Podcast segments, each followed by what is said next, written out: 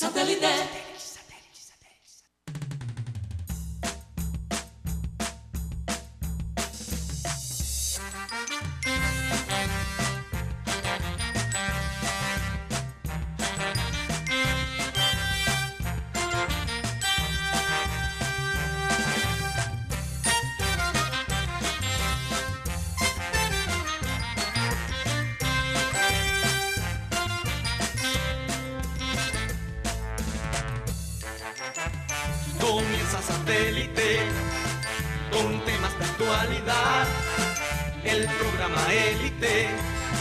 Sintonía internacional. Conéctate a satélite. Al aire está satélite. ¡Satélite!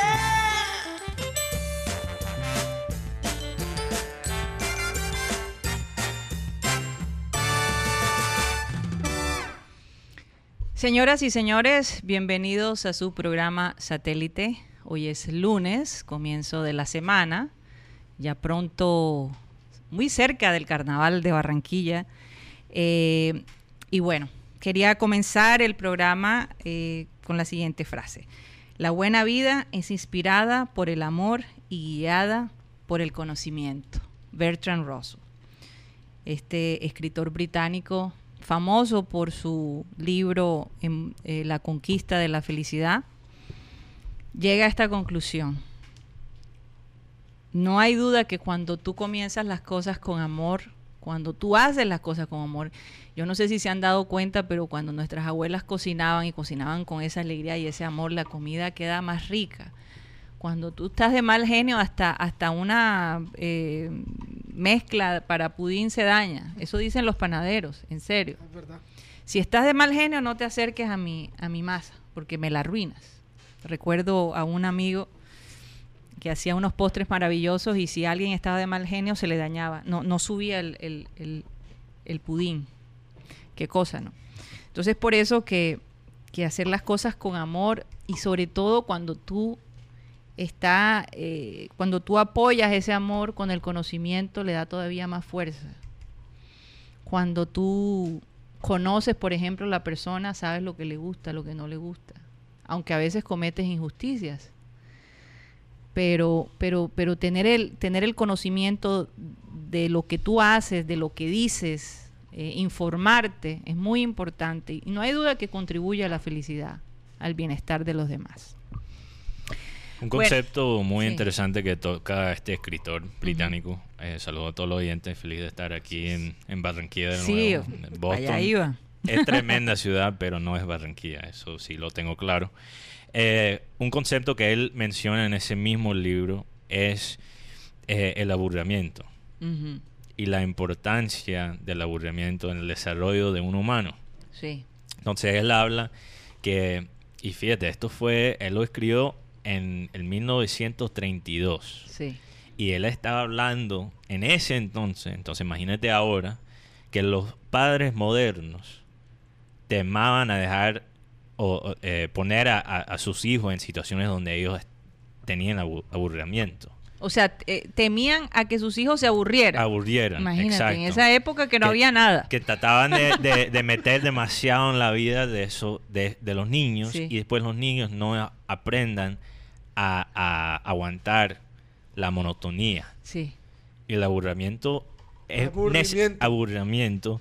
es muy necesario perdóname Gustito, ¿eh? no, no, no, lo que pasa es que Aburrimiento. aburramiento No, no. sería otra cosa. aburrimiento es lo que No. hace Guti en los fines de semana Aburrimiento. Aburrimiento. Abu- aburrimiento aburrimiento es necesario. Por ejemplo, si tú estás mejorando en algo, vamos a decir, tú quieres ser escritor, ¿verdad? Sí. Tú quieres ser escritor, tú tienes que estar cómodo con el aburrimiento, porque tienes que hacer lo mismo todos los días. Sí. Si tú quieres aprender un idioma, Sí. Toma tienes trabajo. que toma trabajo. Hay periodos de aburrimiento. Lo que pasa Sí. es que hay que amar el aburrimiento de eso. Para, para alcanzar metas. O sea, eso es un, como decía Abel González en este Mm. programa, es, es un ocio eh, creativo. Un ocio que... Hay que tener un ocio creativo. ¿Qué- Y el ocio pasa? creativo viene de este libro. ¿Qué pasa? Hoy en día Mm. tenemos tantas cosas para evitar el, El aburrimiento. aburrimiento, sí. Si nosotros estamos en nuestras camas, sin algo que hacer, ¿qué hacemos? Ver televisión. Ver televisión, Ver chequear el celular. Instagram, celular, Mm. chequear Twitter, Escuchar música. ver Win más. No, no, no. Ey, eso, sí Eh, causa. eso, eso es para buscar más aburrimiento. Pero ¿qué te digo? Yo me pregunto, ¿cuántas ideas grandes, cuántas ideas importantes se han perdido por el Twitter, por el Instagram? Sí. Porque las ideas buenas te vienen cuando estás aburrido, cuando tienes momentos para meditar y pensar. Sí. Y, y esto es algo que ahora quizás puede explicar el- la- la- las enfermedades psicológicas que se están viendo en estas nuevas generaciones, la falta de consistencia, porque no sabemos cómo dedicarnos a una cosa. Solo queremos llenar espacio, Sí. pero a veces no llenar espacio saludable es bueno. Entonces hay personas, crea personas que no pueden ser consistentes, que no pueden tener uno- una rutina, que no pueden hacer la misma cosa todos los días y hacerlo bien y hacerlo correcto, porque nos distraímos demasiado. Estamos pensando en las cosas menos importantes y dejamos las cosas esenciales por afuera. Así es. Pero eso depende. Incluso, incluso mi profesor de yoga me decía, de vez en cuando para y observa el ar- un árbol. O, o- o como una hormiga Todo va llevando todo, el proceso de, de- de ir almacenando, o, o lo que sea, un pajarito. Es decir, nos hace falta. Esa eh, eh, esa, ese momento zen, ese momento en Sí. donde tú dejas todo a un lado. Y eso solo pasa cuando el celular se te descarga Sí. No hay luz. o cuando no hay luz.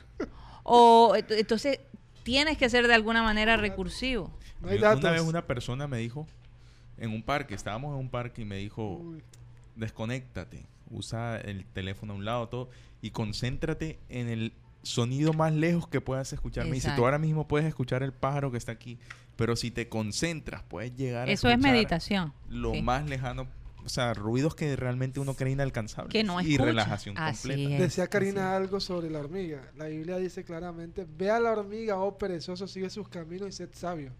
Por- y, y Y es que la hormiga pasa por la lluvia, por, Por por, por donde pasa. eh, Es impresionante. Si el trabajo de la hormiga es el trabajo de esa persona.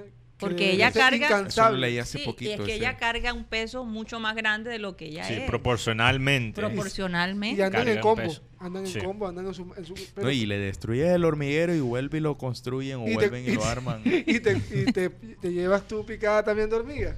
Porque no, pero no digo yo, lo propio. la lluvia, el perro que pasó algo, pues, Es- a ver yo- si a mí... Ah, pero yo, ah.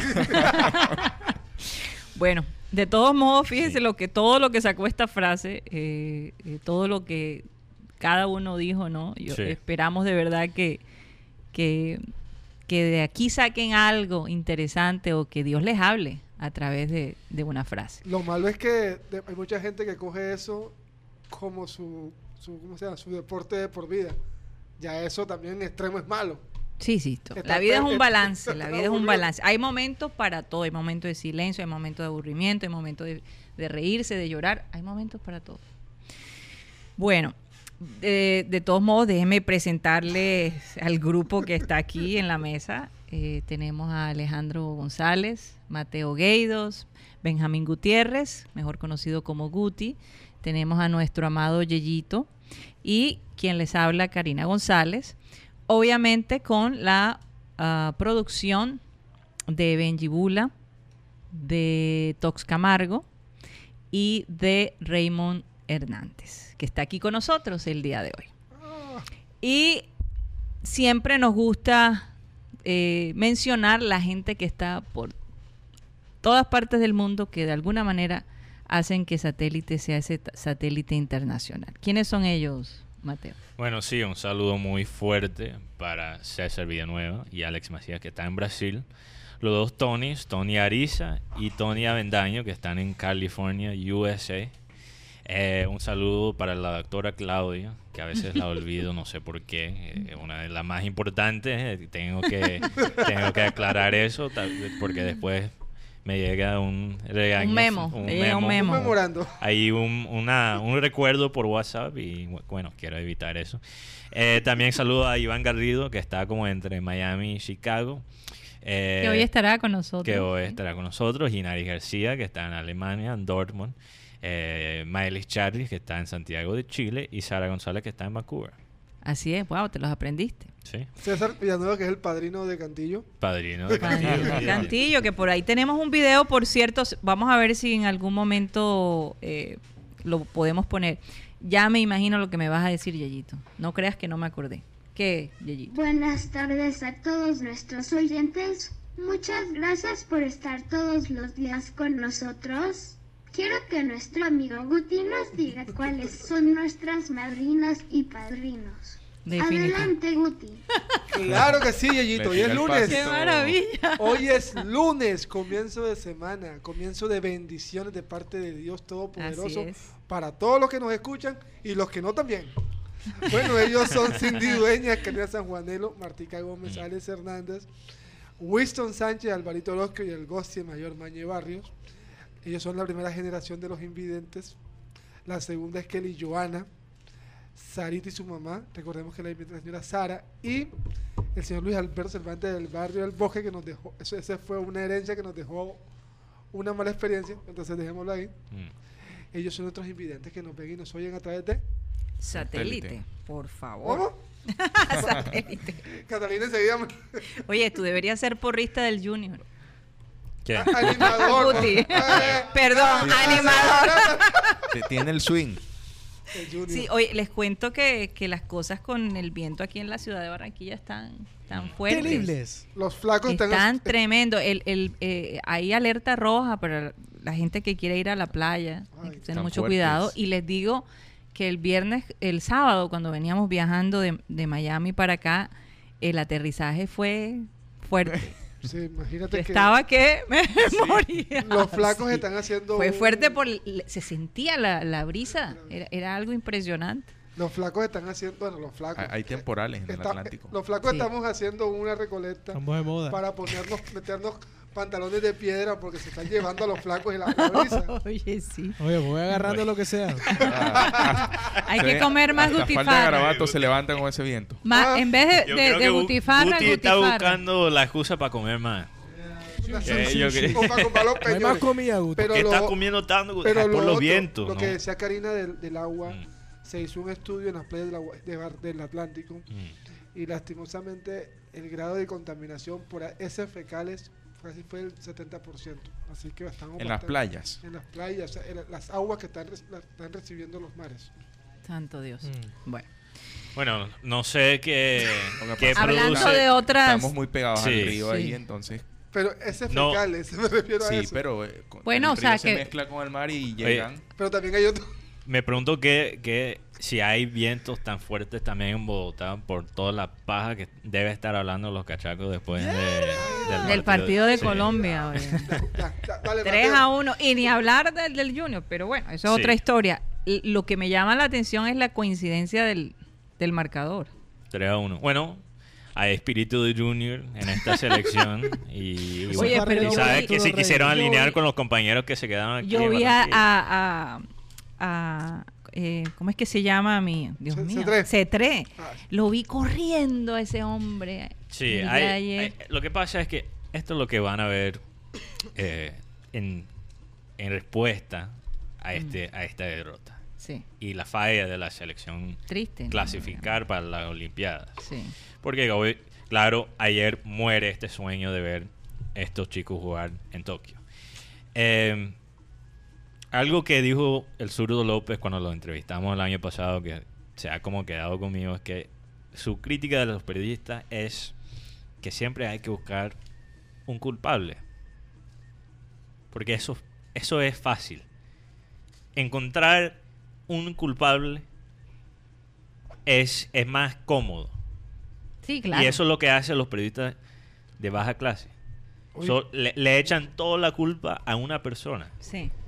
Y yo creo que a, a muchos periodistas hay la tentación de ahora culpar a Arturo Reyes, especialmente los del interior que ven que él es de Santa Marta y claro que le van a dar palo. Pero hay que armar más bien una panorama. Porque eso, es- eso nos da, eso nos llega más cerca a la verdad. Hay muchos factores en el fútbol. Y de cierta, cierta manera, O sea que hay, el hay que fútbol- armar un como un rompecabezas. sí, un cortometraje de lo que pasó. Básicamente. Sí, básicamente. Haz el guion. Sí, y, y después vamos a hablar obviamente de, de los Óscares. Entonces, bueno, está muy de tema que, que metemos ahí la metáfora del, del cine. Pero ¿qué pasa?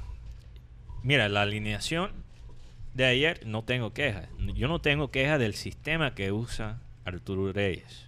Yo creo que es el sistema adecuado para el talento que él tenía. Si hay dos cosas que se podría criticar de- del profe Reyes, eh, primeramente, yo sí, eh, en el partido mismo, en este partido individual contra Uruguay, la decisión de meter a Márquez no, no, la- no lo entendí personalmente. Yo creo que perdimos bastante juego y control sobre el partido cuando entró Márquez y hasta a veces se me olvidaba que estaba jugando Márquez. Mm. Se me había olvidado que él entró después de, en el minuto 60. O sea, él- él- él- yo creo que él cometió más faltas que, que, que toques con la, con, el- con la pelota. O sea, él no hizo nada. Pero, pero ¿qué te digo de Arturo? La- yo creo que lo que se podría criticar más que todo es cómo él lideró este equipo joven. Porque si tú lo analizas ahí en, en la área del técnico, no es alguien que aspira confianza. Mm. Y es algo que, que creo que, que le faltó eh, en este equipo, porque talento sí hay. Sí, En ese equipo hubo suficiente talento, especialmente si tú comparas con los otro- las otras selecciones en, en el- los cuadrangulares. Eh, tenía el talento para clasificar. Lo que no tenían era la madurez emocional. Yo vi ayer un, eh, un Colombia muy inge- en- en- en- ¿cómo se dice? Ingenuo. ingenuo, muy ingenuo, muy muy ingenuo contra un Uruguay que sí nunca perdió la concentración. Sí. Un, uno- un Uruguay que salió a jugar muy sucio, pero tenían una estrategia fija y lo cumplieron. También hay cosas que no podemos controlar. Los dos goles de Uruguay, después de la embarrada de Atuesta en el primer gol, eran golazos. Y contra enfrente, enfrente de esos golazos no hay nada que puedes hacer. Eso no son cosas que, que especialmente el tercero, que para mí fue un pase. Yo no creo que él estaba El gol de. yo no cre- yo creo que eso eso fue muy Más- más centro. Más centro. Él lo estaba pasando y si tú ves la cara de cuál fue el jugador uruguayo que lo metió, pero él, él- era cara de sorpresa. Ni siquiera los compañeros lo podían creer porque eso fue una cosa. Jugarte.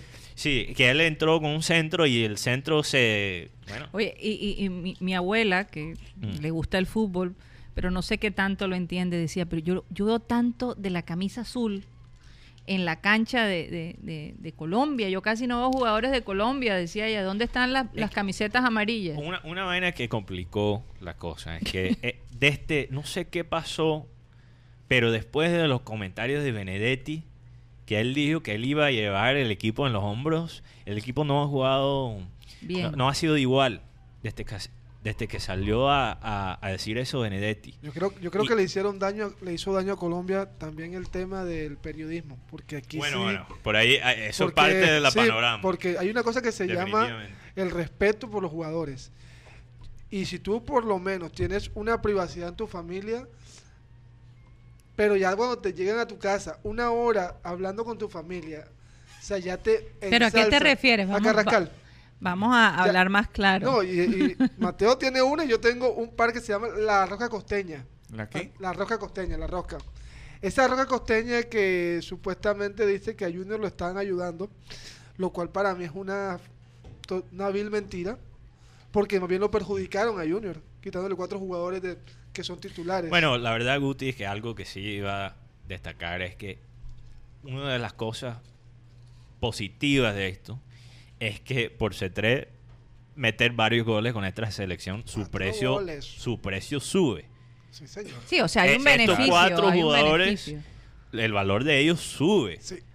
Junior sí está sacando a largo plazo, al Sí, corto sí, plazo, es complicado, nos complicó la, la alineación, los titulares. No, y que de todos Pero- modos, Mateo, hay un atraso ahora con los nuevos jugadores. Claro, sí, como claro. Saña ya dijo que los jugadores que acaban de llegar, bueno, los que van a llegar del, del, del preolímpico, no tendrán descanso, sino que el miércoles los espera en, en Sí. la delita de Char. Pero, pero el respeto, Oye, así- el, así el es. respeto no Oye, solo se trata de, de no meterse en la vida personal de los jugadores, que lo vemos bastante en el periodista colombiano aquí en el Caribe, Caribe, en, en el interior también. Eh, pero también de no endiosar a los jugadores cuando no se lo merecen todavía. Y que es algo que noté con Carrascal, Carascrack, como el nombre que, que- que todo el mundo estaba usando en, en la prensa. ¿Cuál, cuál es el nombre? Carrascal. Caras, Crack. crack. Crack. Porque su Carrascal, nombre es. Carrascal, pero Sí. le, le estaban ya llamando Cara, Crack. Carascrack. Carascal, en los últimos tres partidos ya se, ya se estaba creyendo crack.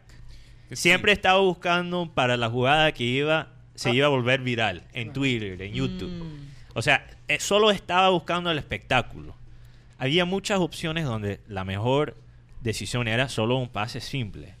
Y o buscaba el remate largo o un pase más complicado.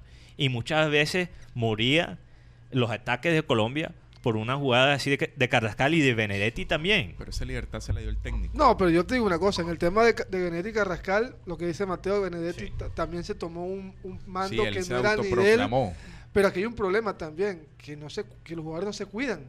Porque, por ejemplo, Benedetti, partido pasado salió tocado y en este partido se le- lo lesiona, ligamento cruzado de 6 a 8 meses de Sí. incapacidad tendrá Y- Nicolás.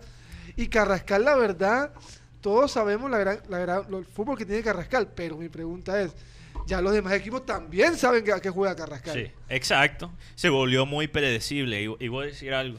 Por eso digo que Pero los ahí es periodistas- donde la inmadurez. Claro, y pero Exacto. por, ¿por qué digo que los periodistas van a empezar a hablar paja? Porque tú vas a escuchar unos análisis de las tácticas de Reyes. Que, ay, eh, que, eh, que no jugó el 4-2-2-2, o no puso este jugador, o, o no jugó de esta manera, ¿verdad? Y eso no es la crítica válida de, de Reyes. Se va a perder la cosa más importante donde sí hay que criticarlo. Su manejo.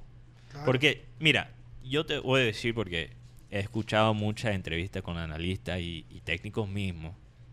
Ya en el, el fútbol moderno, ser un buen técnico, y quizás, quizás nunca lo era, pero todavía más ahora, ser buen técnico no es ser un genio táctico. Yo diría que 60% de ser un buen técnico es ser buen líder.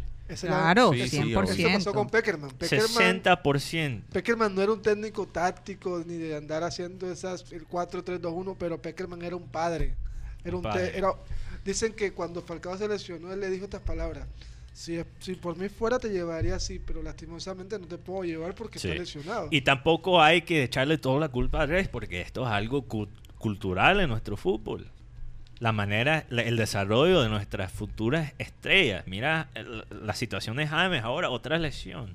Entonces, ojalá, yo les pido a Ajax, por favor, por favor, compra a Carrascal. Porque lo que, lo que ese man tiene, eh, lo que él necesita es una educación. Sí, Porque sí. aquí en, en Colombia ni en Argen- Argentina, porque los colombianos, los colombianos llegan a, a, Madurarlo. a Argentina y son la gran vaina, porque son mucho mejor de, que, que muchos de los jugadores en esa liga. Y se quedan cómodos, como ha pasado con Quintero, como ha pasado con mucho talento claro, totalmente. colombiano. ¿verdad? Entonces, ojalá que Carrascal pi- empiece a pensar en euros y no en pe- pesos. Ese endiosamiento está haciéndole daño a los jugadores. Sí, y ojalá que Ajax ve el talento en él y le da una educación, porque talento no tiene. Y C3, lo último que quiero destacar es que C3, para mí, el jugador más consistente. Goleador de Colombia.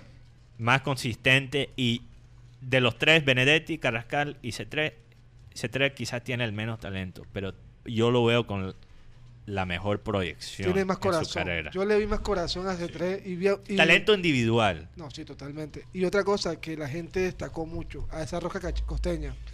¿Quién fue el mejor central? Willardita. El mejor lateral, Edwin Herrera y Fuentes son costeños. El mejor volante de marca, Alvarado, que es, Car- que es Samario. Carrascal, sus últimos partidos no fueron buenos, pero siempre estuvo ahí. Y C3, que aunque no es costeño de nacimiento, juega en el Junior. Vamos a dejarlo ahí y nos vamos a ir con un corte comercial. Bueno, regresamos, estamos de vuelta aquí en su programa satélite. De pronto los oyentes están un poco, eh, ¿cómo se dice?, sorprendidos Mm. del cambio, pero es que estamos manejando el nuevo esquema, estamos haciendo una prueba, así que eh, van a haber unos cortes, ya después les explicaremos el por qué. Pero no, no, no se nos desesperen, ya la información viene pronto. Sí. Eh, para resumir un poco lo que estábamos hablando al principio del programa, hablamos de, de la felicidad, de cómo hacer las cosas con amor y con conocimiento eh, son más fuertes. Y obviamente estábamos hablando de la selección Colombia, de esa, ese 3 a 1 que vimos ayer. Eh, Guti, Alejandro y, y Mateo estaban haciendo un análisis sí. de, de lo que Bueno, pasó, y pero También, y también la diferencia entre aburrimiento y aburramiento. Y aburramiento. Son aburramiento, que son cosas muy diferentes. hay que, hay que definitivamente que, que, que, que, digamos, inventar momentos de ocio a nuestros hijos, pero de una manera creativa. Sí. Hay que programarlos en su rutina. Y yo creo que eso definitivamente, y sobre todo en esta época donde, como decía Mateo en la primera, al principio del programa, decía que ya no dejamos que nuestros hijos se aburran. Ni Y nosotros ni, mismos. Ni nosotros ni mismos nosotros. tampoco. A no ser que estemos en medio del bosque, que no haya luz, que no, no haya nada. En y, entonces te toque observar a tu alrededor. Es que ni siquiera. y ni siquiera eso es ¿En aburrimiento. medio de qué? En medio del bosque, la Es corriente es literalmente grande. hacer nada. En medio Estar de- en tus pensamientos. es, es bueno hacer nada. Es Hacer bueno nada. también Bueno, hacer lo en mismo. Ahora, hay, hay aburrimiento por hacer nada y aburrimiento por la mo- Monotonía. monotonía. Monotonía. Por la monotonía. Y la monotonía es muy, muy importante. pero sabes muy que importante. hay que hay que de todos modos aclarar que el aburrimiento es bueno, pero que no te la pases todo el día aburrido. Sí, porque sea, hay que buscar un balance. Pero, pero tampoco que le temes al, al Sí, exacto. No le Sí, temas sí. al aburrimiento. Hay que, hay que Vívelo. tener un balance. Hay que tener. No, yo, yo he visto caras de madres que cuando se les descarga el, el- el- el iPad y, y O una tienen a los consola de juego, en, de videojuego. en- en- en un restaurante y se Sí. les acaba el iPad, se les Es verdad. acabó el mundo y la tranquilidad. Pero sabes que eso es más acostumbramiento. Porque Sí. acostumbran al niño al iPad. No, y que no eso. pueden entonces hacer que el niño interactúe, Con a ponerlo a hacer algo exacto, manual, incluso a jugar con su imaginación. Bueno, en- a mí todavía me tocó manejar eso con mis hijos. En esta época, Lo otro, lo otro que pasa es que si tú analizas, estar metido tanto en la parte digital y, y no poder aguantar, aprender a aguantar esos momentos quietos, esos momentos de aburrimiento. Y a veces tener que buscar, es, lo que pasa que en esos momentos es que tienes que buscar la interacción con otras perso- personas. Claro. Entonces, ¿qué pasa?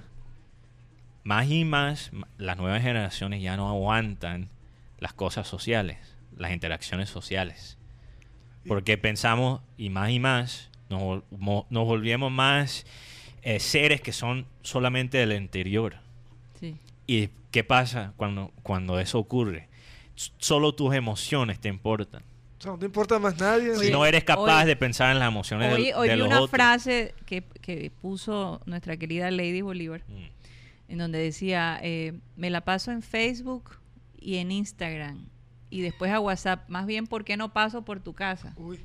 Oye, oye, pero yo creo que yo creo que esos son Eh, temas eso- de eso me amor, pareció no de interesante, aburrimiento. porque es que Sí. No, entonces pero- haces la visita, ves todas las fotos de la persona en Facebook, en Instagram, le escribes por WhatsApp y cuando se ven, no, nunca se Pero, pueden eh, ver. Pero es que eso antes en No, una Barranquilla, frase va para el y, estado. Hey, voy donde el vecino, tocaba la puerta y le hacías la visita Pero- en la sala. Ah. Pero Sí, ¿qué pasa? Hey, rato, ¿Qué- vemos. Pero ¿cómo ¿qué pasa? La, Vamos la- a jugar boletrapo. la casa de un amigo o una amiga se tam- también se puede volver como una droga. Uy, ¿cómo así? Porque quizás en vez de enfocarte en ti mismo y mejorar en las cosas que tienes que mejorar, Ujú. llenas el espacio, quizás no con redes sociales, pero quizás con otras vainas. Ah, ok, Mm. ya empezó.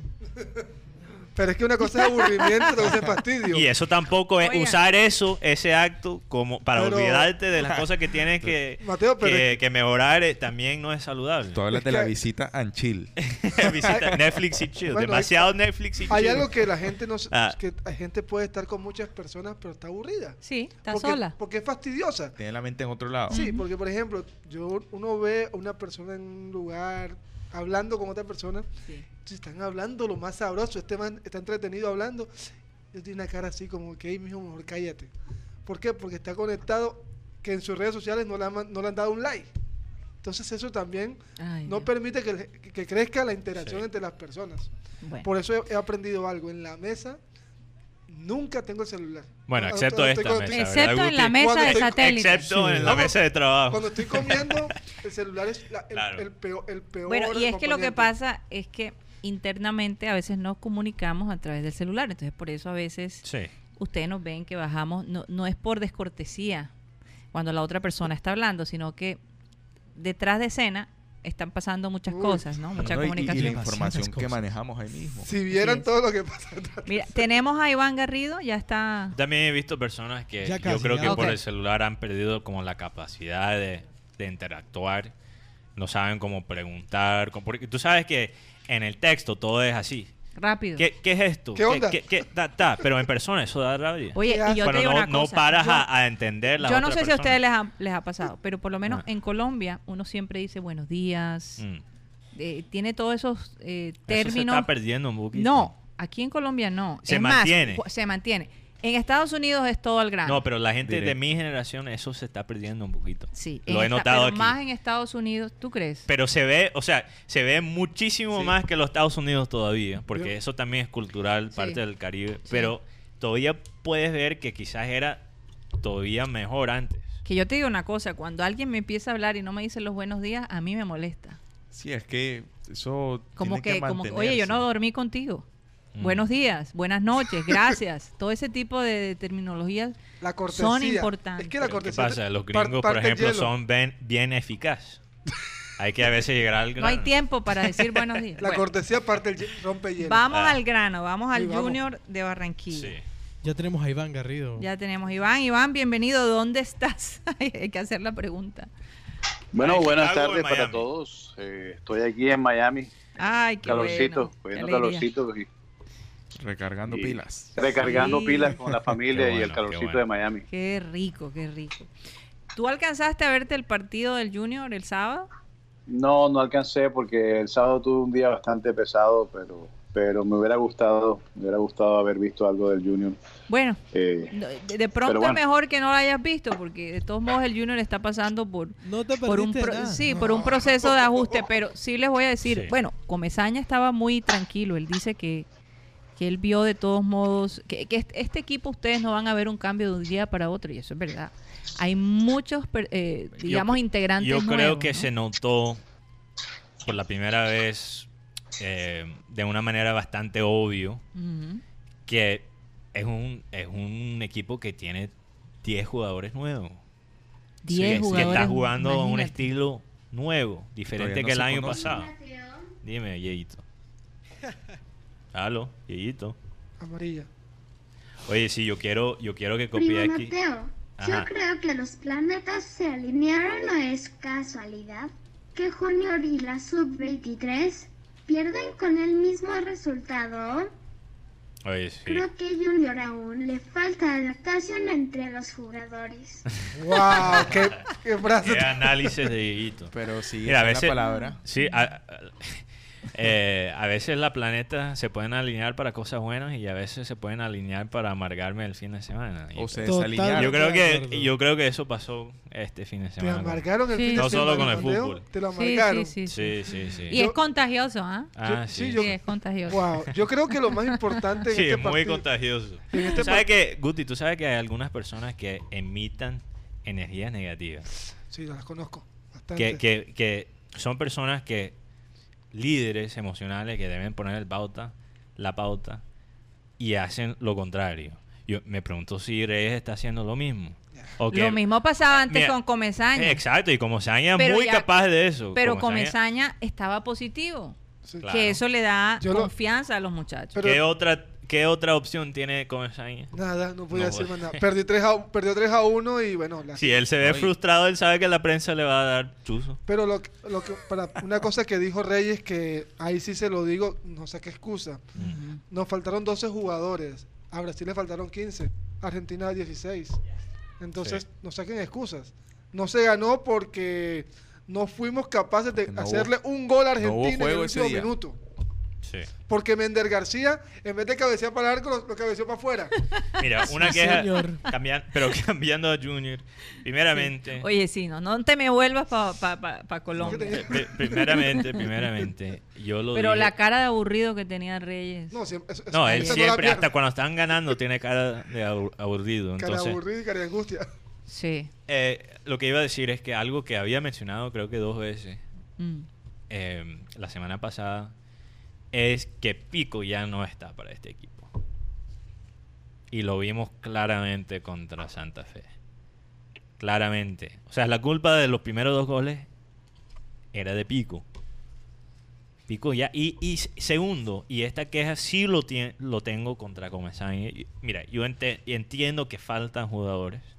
Entiendo que, que es apenas la primera derrota de, de, de la temporada. No hay que ya sacar las pistolas de una. Uy, ¿verdad? Pero, pero, pero ¿qué pasa? ¿Qué pasa? Sí, sí, sí. Algo que no le está ayudando en este periodo de ajuste a Comesaña es cambiar el medio campo tanto. Bueno, tú estás tratando de establecer un nuevo estilo con Sí. nuevos jugadores, cambiar el medio campo que es la fundación, la, la base para este equipo, son esos dos, ¿ok? Cambiarlo cada, cada partido no le está ayudando a, a los nuevos jugadores a ajustar. O sea, es- eh, eh, tenemos que saber quiénes son los, los- los principales eh, en, en el, en el mediocampo, porque, mira, falta muchos jugadores en, en otras partes de, de la cancha, pero en el mediocampo no, tenemos casi todo el mundo. sí, está lesionado. Sí. Entonces no hay, no hay excusa. No, no es excusa. Yo pero- creo que ya, ¿cuántos partidos? Cuatro partidos. Cuatro partidos, Ya pero- debemos saber cuál es el mediocampo de este equipo y yo no te puedo decir. Yo no te puedo decir No, si, y- es, si es Larry Vázquez, Didier Moreno, si es Moreno y Pico, Higuita. si es Higuita. No te puedo decir. Sí, La, James la temporada pasada le costó ocho partidos o nueve. Y Pero- estas son las cosas como se el complique de él a pero, veces. pero la vez pasada tenía los jugadores jugando desde hace rato, que eran Cantillo, Narváez, Pico, Sebastián Hernández. Entonces, ¿qué pasa? Pico, que es un jugador con un nivel de, yo en mi opinión, de inteligencia un poco más baja. O sea, y, ta- y Ah, también de Pico. técnica. Diez y muy- pico. Más bajo. Factor de, talento individual muy bajo. Él juega bien cuando hay alguien allí que es consistente. Porque él, Pico podía saber que Cantillo iba a defender y poner el pase. Entonces él podía hacer el trabajo de él, que era chocar con, con el contrario. ¿Ok? Es verdad. Pero si él no sabe quién es su, su partner en el mediocampo, su compañero, Pi- Pico lo veo perdido. Cada vez que juega Pico lo veo súper perdido. No ha, no ha creado tampoco la química, la química, perdón, la química con estos nuevos jugadores. Entonces, para mí Pico, y, y en términos de nivel de juego, él no está ya para este Eh, equipo. La pregunta es, ¿por qué Mm. Comesaña, piensan ustedes, constantemente hace estos cambios? O sea, ¿cuál es el propósito? Si en, en- en, digamos, en, el, en la historia cuenta que no ha funcionado, Mm. que además de eso pone a sufrir a los, a los fanáticos. Porque no ha hallado el equipo todavía, primero que todo. Sí. Y además Pero- pero- tuvo la lesión de Cristian Higuita, Sí. Pero que también hizo parte del grupo. Pero también veo algo y se llama, mm, ¿cómo se llama eso? ¿Cómo se llama? Teamwork. ¿Y quién tiene el Ah. Teamwork? Leonardo Pico. Leonardo. Bueno, Porque ha jugado con esto este, desde, Sí. desde el principio.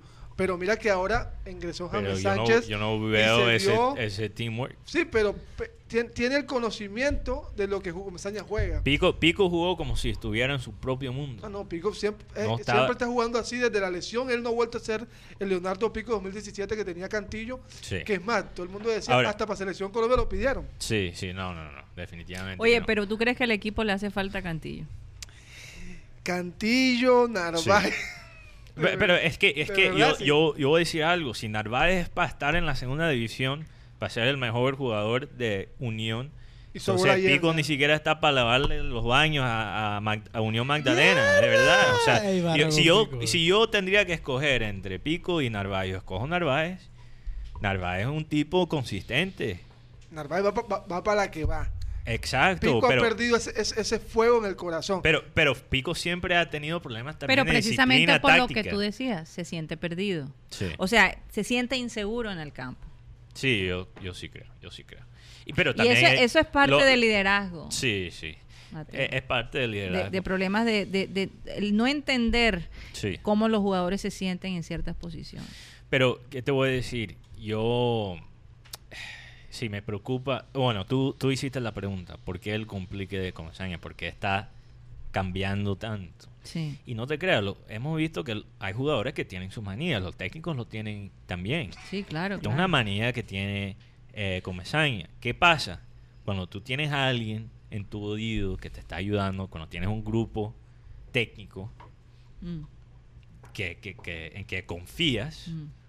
no tienes, e- e- es, menos probable que, que eres víctima de esas manías. Por ejemplo, Pero- te voy a dar un ejemplo. Para también, bueno, un ejemplo con un gran técnico que es Guardiola. Los reportes en Inglaterra están diciendo que Guardiola está perdiendo el equipo. Porque cada semana es una, una alineación diferente. Y hasta han- están usando eh, formaciones diferentes. Y los jugadores mismos del Manchester City se han frustrado.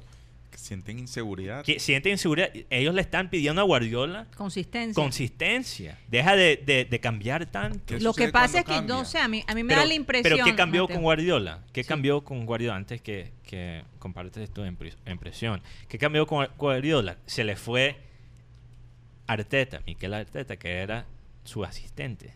Ahora es técnico del Arsenal. Y si tú notas la diferencia, ¿verdad? Entre el City sin Arteta y con Arteta es una diferencia muy grande. Es una diferencia muy grande. Entonces yo creo, ¿qué pasa? Hasta los mejores, mejores técnicos pueden ser víctimas de su propio ego. Sí. De pensar que ellos pueden influir más en el campo que los propios jugadores. Yo creo que Comesaña, una de las grandes debilidades de Comesaña, porque él sí tiene mucho fuerte, es eso. Es pensar que por la formación que él, él se imagina, por sus decisiones solo, va a ganar el partido. Eh, que, era, que era una de las críticas de Abel González. Decía, aquí el, el show no es el, el- el técnico, el show son los jugadores, por un lado. Y por otro lado, tal vez él piensa, y esto es una simple observación mía, que cambiar de táctica distrae o confunde al equipo contrario. Parece, pareciera que le da temor mantenerse eh, eh, en, en- En la misma en- línea. en la misma línea porque siente que lo descubren. A lo mejor eso le ha funcionado en algunos momentos. ¿no? Y tal vez esa táctica o ese cambio es lo que crea la inseguridad de los jugadores. Es que- dice, "Ey, si el técnico no se siente seguro con esta alineación que la está cambiando todo el rato, ¿cómo se van a sentir ellos mismos seguros? Yo creo que el tema, el tema de la seguridad de los jugadores, en los jugadores es algo muy importante. Pero vamos a darle también una. ma- ¿Cómo se llama eso? Margen. Felicitar a Santa Fe.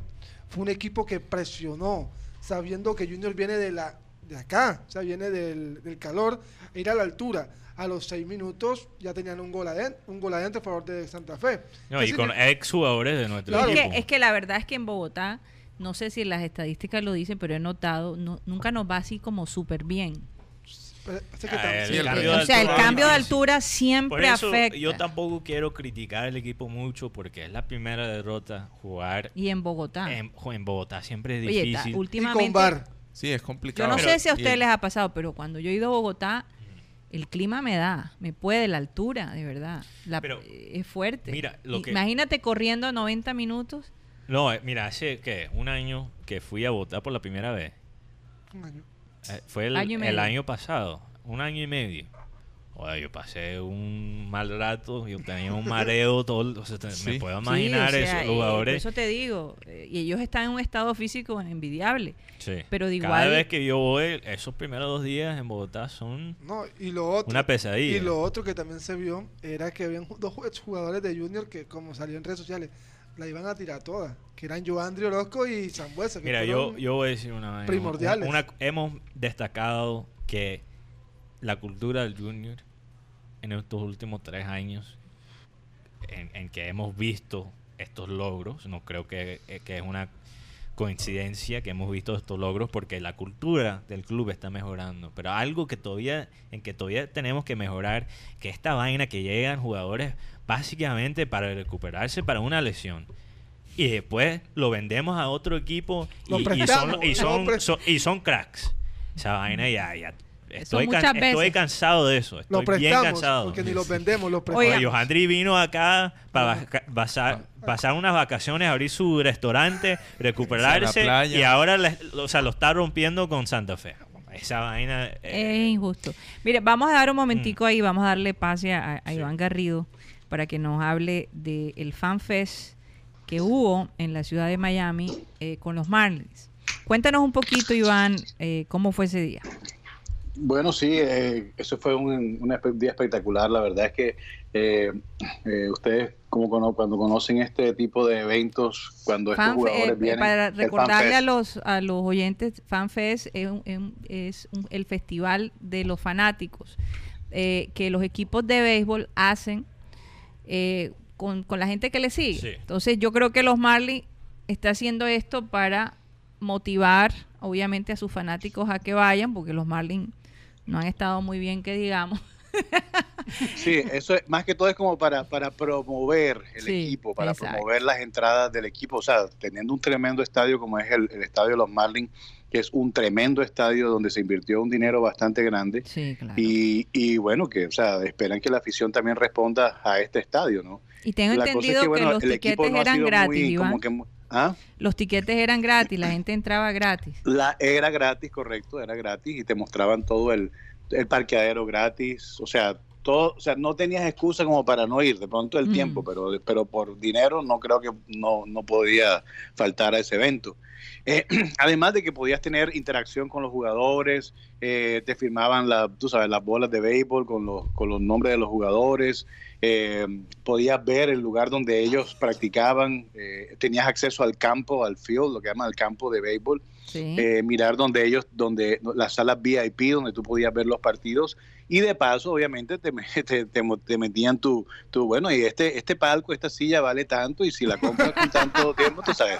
Oye, y yo me imagino que por fin se pudieron vender El lo que no se había vendido durante el año en cuanto a camisetas, gorras, Sí, ¿no? sí, sí, de verdad que, que hicieron, fue una venta grande porque había bastante gente, había bastante gente y parece que, que el equipo este año puede dar buenos resultados, así que entonces eh, eh, hay dos colombianos también en, en el, en el equipo. Eh, y, y que bueno puede dar bastantes resultados este año aunque el equipo no había sido muy consistente en las dos últimas temporadas Bueno, y, y me imagino los niños cómo se habrán divertido, ¿no? Porque es que si hay algo que impacte a los niños es tener enfrente un, A sus Un figuras. jugador. a, su a- a un figura. jugador de, de- de estos equipos, ¿no? De pronto algunos le siguen, eh, conocen, entonces tenerlo ahí al frente, el efecto es, es enorme. sobre todo que había jugadores que, que, te- que, por ejemplo te lanzaban la bola y tú tenías que batearla entonces tú sabes te, te metías como que en el, en el en el en el juego y entonces claro eso a muchos muchos eh, niños que de pronto les gustaría jugar béisbol en su en su carrera eh, deportiva si es que les gusta pues es un incentivo para que para que empiecen eh, a forjar una carrera en el en el béisbol ¿no? Fíjate, Oye. fíjate, si vemos por, por ejemplo un amigo de nosotros que compartió cómo él llegó al béisbol, un amigo muy cercano a este programa, él dijo que, bueno, primero vio un brasilero que llegó al junior y que estaba gordo. Y, y lo comparó con el espectáculo de ver el béisbol en persona con su madre. ¿Verdad? Tú, tú nunca sabes lo que... lo, cómo- lo conocemos lo conocemos Sí, ese- es Muy bien. bien conocido, muy bien conocido. Muy bien conocido. Y tú nunca sabes cómo e- e- este evento, in- invento, Este invento. evento, perdón, no Ah, invento. evento. Este evento, no invento. Eh, este evento puede influir en la carrera de, de un niño. Sí, marcar la vida. No solo, porque el béisbol no solo es ser un jugador, puede ser un periodista de béisbol o solo un amante del deporte que después invierte mucho tiempo y, y emociones en, en seguir su equipo o, o a un jugador eh, por muchos años. Entonces yo Oye, creo que y es increíble. que es chévere porque ellos pudieron ver, ahí veo en el Sí. video, los camerinos, o sea, todo lo que... Un recorrido, Un recorrido completo que se, no se ve, que te hace eh, sentirte cercano, ¿no? A la- a- al equipo. Yo creo que esto, esto es una gran idea. Y- Incluso, ojalá que los equipos de aquí, de, de Barranquilla, hicieran lo mismo, ¿verdad? Para promover aún más el, el deporte y, y hasta el mismo Junior, óyeme. Sí, pero. ¿cuál, cuál es la diferencia? El Junior Fan, Tiburón Fan Fest. Tiburón Fan Fan Fest, eso sería sería- increíble. Eh, y sería lo- increíble. A- y aparte de porque, por ejemplo, podría haber una sección Sí, de historia. tenemos que hacerlo para el equipo de béisbol Sí. aquí. Pero los jugadores de Incluso lo- Junior... los de básquetbol también, el equipo de Lo- básquet. los jugadores de Junior, ellos lo hacen ellos mismos, no con el equipo. Tú ves Sí. a Teo y él arma partidos de fútbol en los parques con Sí. gente. O sea, él, ellos son muy proactivos en ese sentido. Están pero, muy abiertos pero ¿cuál es la diferencia entre el fútbol y, digamos, el básquet Ajá. y el béisbol? En el fútbol y el básquet, como no tienen casco, tú ves la cara, ves el corte de ellos, ves, o sea, y ves los zapatos de ellos, ves la, se puede transmitir más la personalidad, especialmente en el básquet, y por eso lo- los, los basque- basquetbolistas se han vuelto figuras tan eh, reconocidas en los Estados Unidos, porque cuando tú estás viendo un jugador de básquet, lo estás viendo eh, quizás como él se ve en la vida real, solo es el uniforme. Así Bueno, Te es. pongo un ejemplo, Mateo. Ellos Te son a- mucho a más Dwayne- a expuestos en Dwayne la Wade. cancha. Sí, a Dwayne, Dwayne Wade. Wade es un, es un jugador retirado ya del Miami Heat, Sí. pero, pero, pero, pero, pero su estilo de vida, eh, en la cuestión de, de la ropa, Sí. de los zapatos y eso, lo crearon, o sea, lo montaron aparte del básquetbol en un esquema eh, totalmente diferente, pero todo el mundo lo reconoce por su, por su, su moda Por- y todas estas cosas. Sí, o sea, su estilo, su, su manera de ser como su persona manera de ser. es más Correcto. expuesta en la cancha por la manera, manera que se juega el básquet. El béisbol no es igual, porque el béisbol, tú, bueno, hay, hay jugadores que han, eh, que son las excepciones, quizás como Juan Soto, que tiene su propia manera de batear que es muy único. Sí. Pero Muy como, se- única, como correcto. se juega el béisbol, a veces no se transmite la personalidad del jugador. Claro. No, Porque es muy difícil. Es muy difícil. Hay poca Porque, queja. exacto. No es como en el fútbol que tú ves cuando el tipo le menciona a la mamá o dice o y, le y dice hay, una- es- hay muchas reglas. Es, hiriente. es algo que. La redobla. Y como no es ayer, vi a C3 decir algo. Ah, no, como no totalmente. hay como no es un deporte fluido también es para y, y va entonces no se, Se ve tanto entonces poquito. estos eventos son tan importantes para que los niños también vean cómo se comportan estos jugadores Así es. para crear una cercanía todavía más allá Total.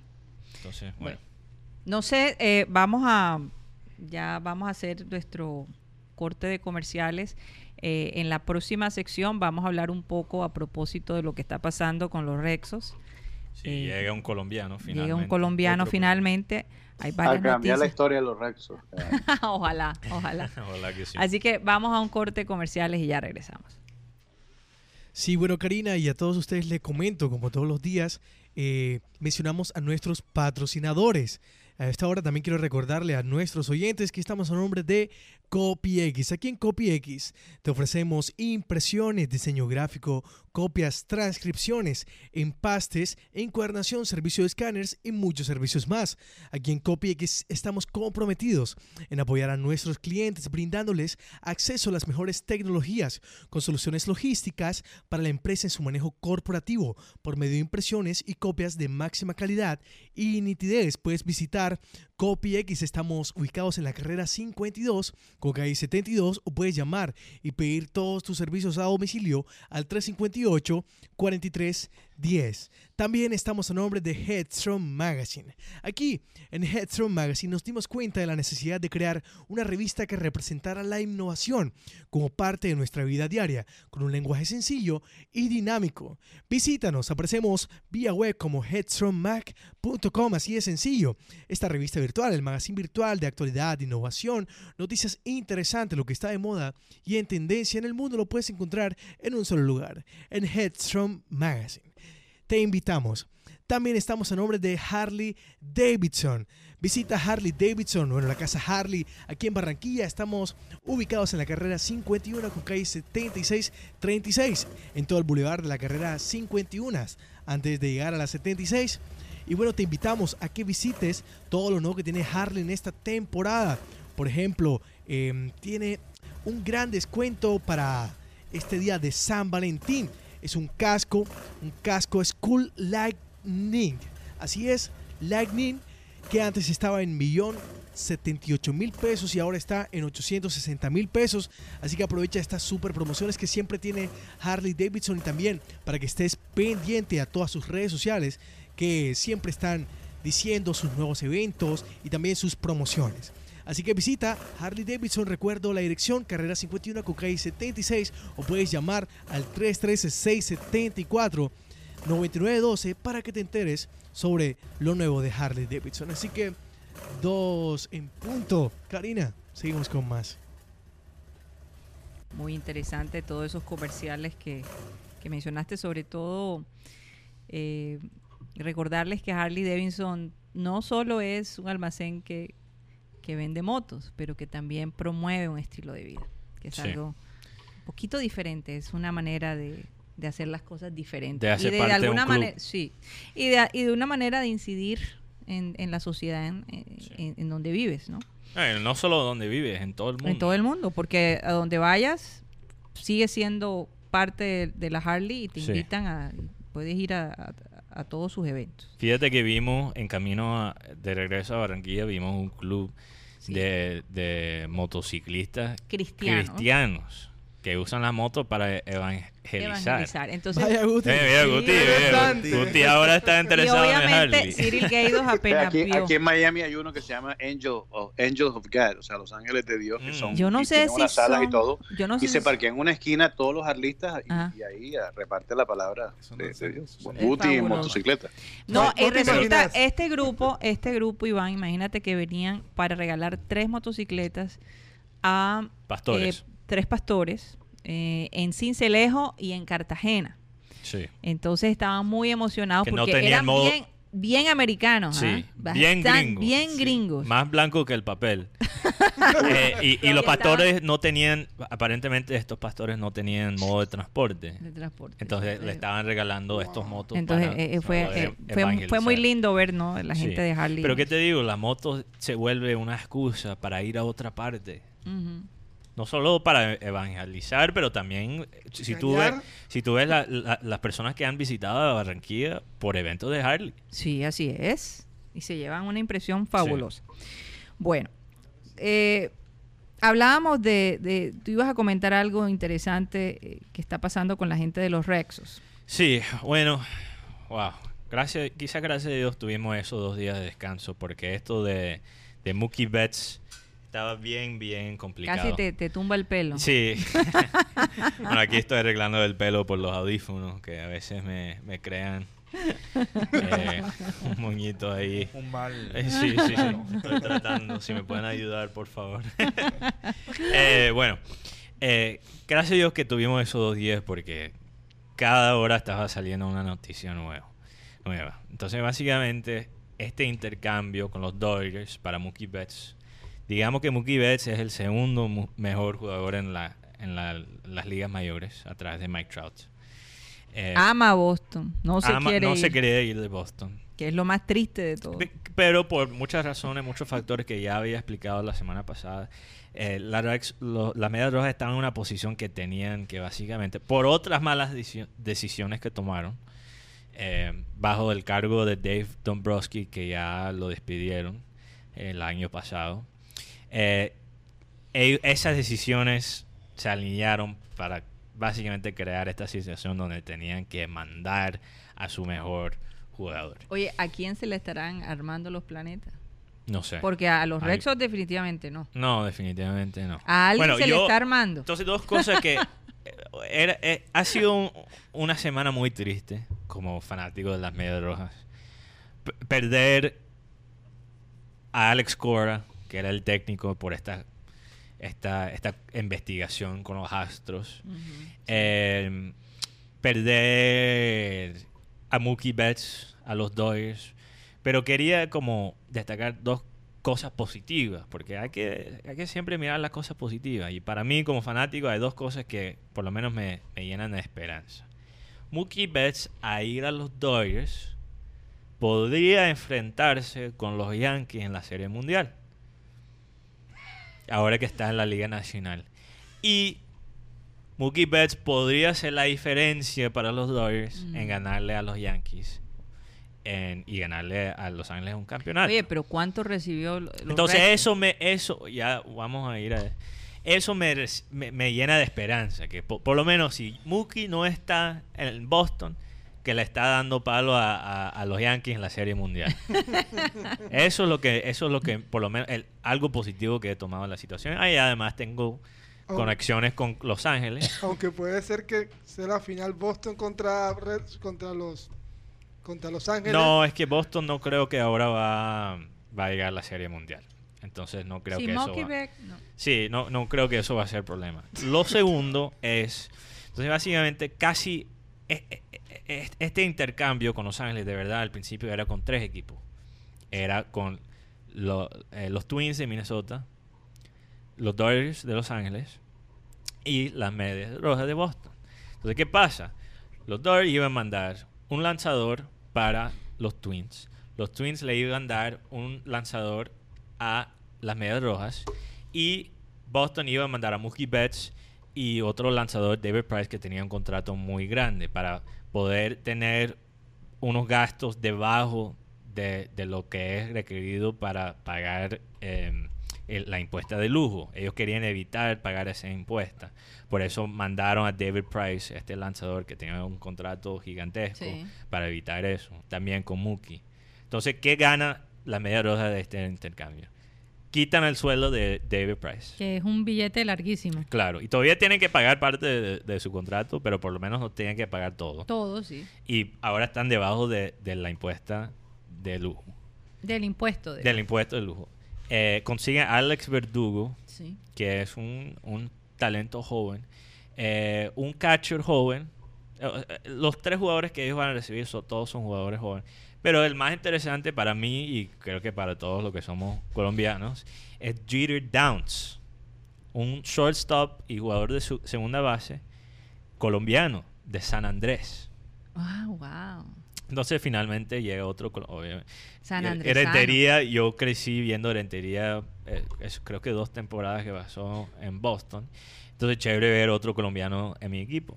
Claro. Pero Jeter Downs es interesante, mucha gente se ha burlado porque su primer nombre, Jeter, él, él- él solo tiene 19 años, ¿ok? Sus padres le llaman Jeter por Derek Jeter. Oh. Imagínate. O sea, él es nombrado por Derek Jeter de los Yankees, el gran enemigo de la media roja. Y ahora va a llegar, entonces la gente está diciendo, Jeter finalmente llegó a rojas.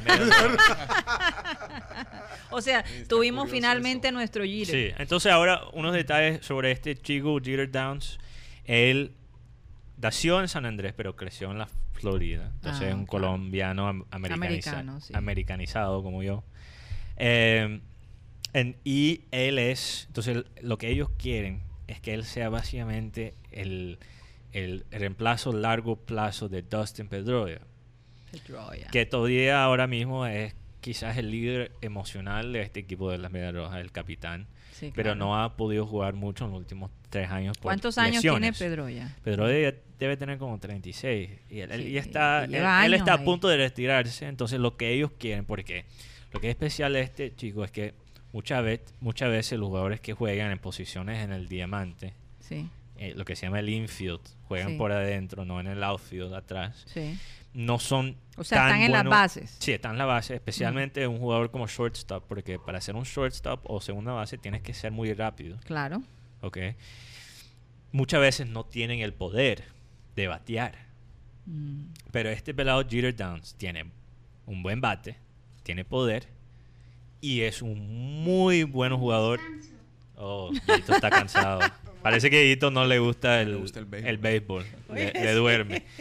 Eh, entonces, él es, él es algo que es muy difícil de encontrar, que es un shortstop o segunda base, que es muy bueno defensivamente, pero también tiene poder cuando está bateando. Entonces, ellos lo ven como el, el compañero adecuado de Xander Bogarts, que actualmente es el shortstop titular de la Media Roja.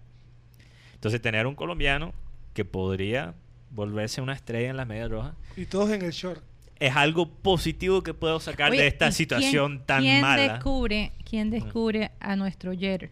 Eh, no um, Jeter. Jeter, Jeter. Jeter Downs se llama. ¿Quién lo descubre? No sé quién lo Ese- descubrió. Voy a tener que hacer. Una, una Hay que- casualidad hay que- Sí, no, posicional que los tres serían shortstop. sí. Cabrera shortstop, Rentería shortstop y Jeter Down shortstop. También shortstop, fíjate. Sí. Los colombianos con los shortstops somos buenos.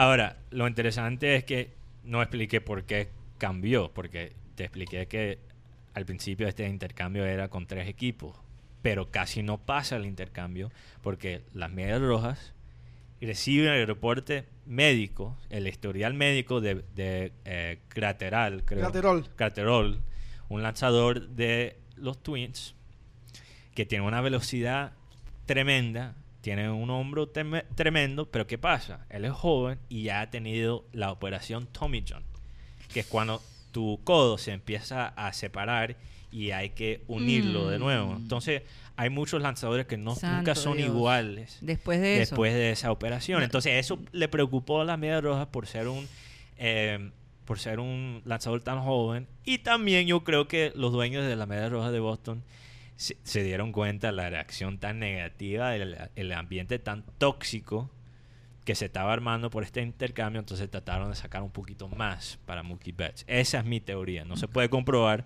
pero muchos lo han dicho. Sí, Pero no, entonces, ¿qué pasa? Salen los Twins del Mm. intercambio y los Dodgers de Los Ángeles tuvieron que dar más en vez de tener un intercambio entre tres equipos. Encontré- Entonces, entonces por eso sale Jeter Downs, que es de, producto de los Dodgers de Los Ángeles, un, un talento joven de ellos. Sí. Y este también se olvidó el nombre del otro jugador joven, eh, de- Mateo, pero que era un Jeter catcher. Downs no- ya está activo. Jeter Downs está activo ya con los Red Sox.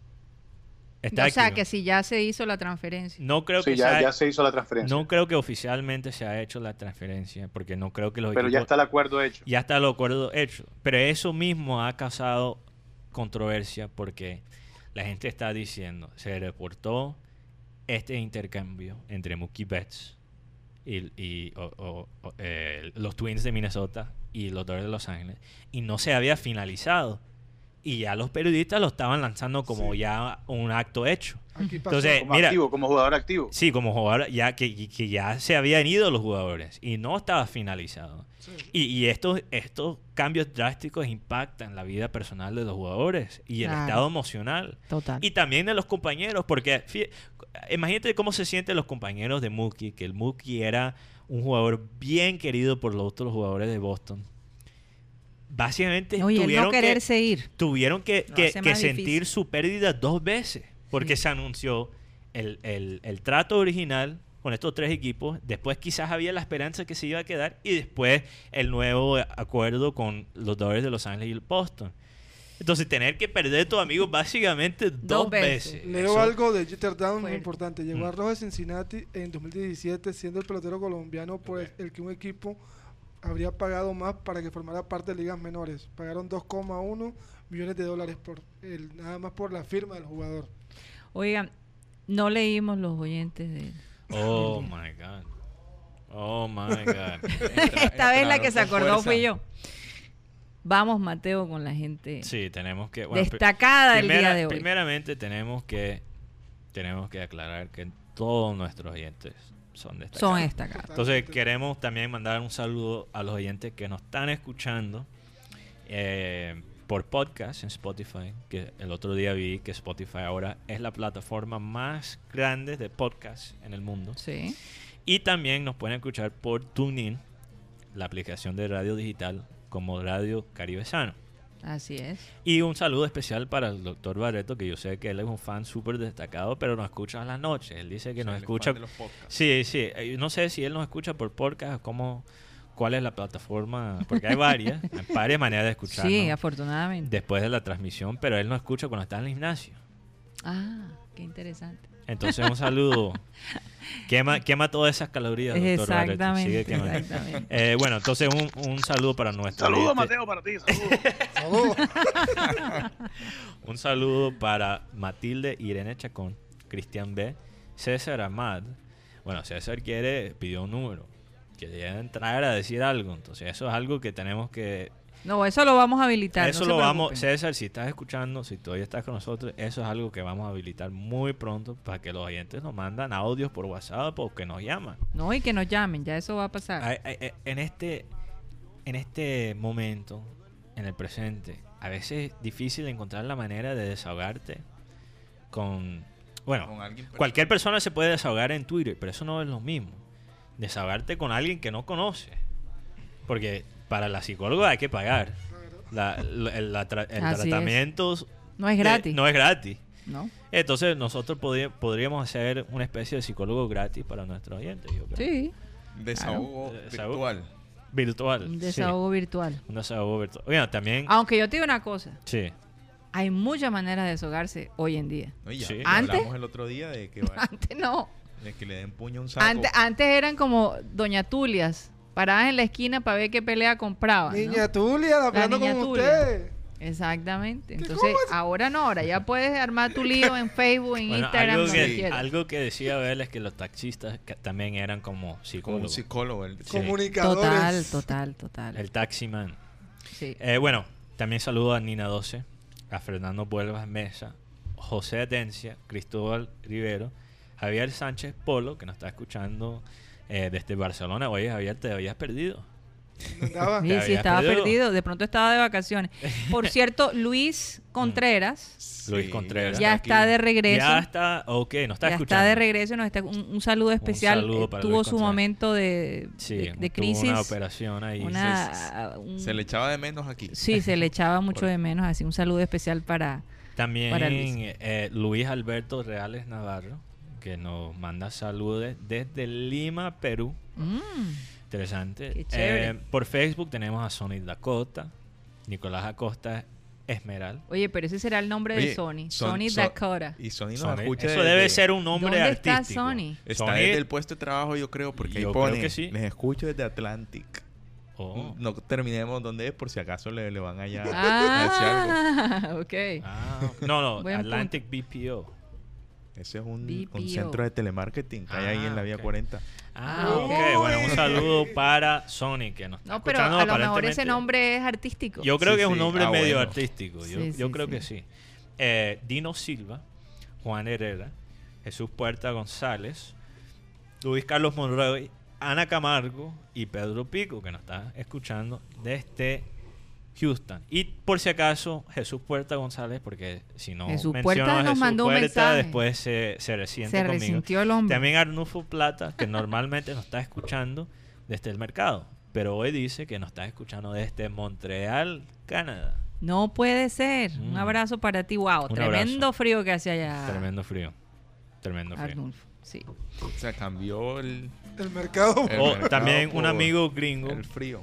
que yo tengo que me imagino que no está entendiendo ni una palabra de lo que estamos diciendo, pero aquí escribió en el chat Anthony Prodes, eh, cantante de los Tapeworms, que usamos a veces. Un la- saludo un para mis saludo. tapeworms. Sí, un saludo para Pro- Prodes. Él dice, vamos Doyers. Entonces escuchó que estábamos hablando Algo de entendió. Algo entendió. Algo entendió. Entendió Dodgers. Es que él se ha metido mucho en la cultura mexicana porque, como he explicado, eh, tenemos, bueno, conocemos bastante eh, personas mexicanas en Los Ángeles, pero también Obviamente. porque, porque él pasó, bueno, creo que todavía está viviendo eh, con otro amigo, nosotros, César Juárez, que también nos escucha, que él es mexicano. Entonces él está como practicando. la- Forzándose. forzándose Sí, a hablar sí, sí. español.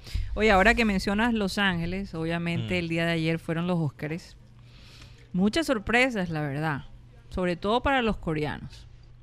No hay duda. No sé, Iván, si viste los Óscares anoche. Este, no sí, es- sí.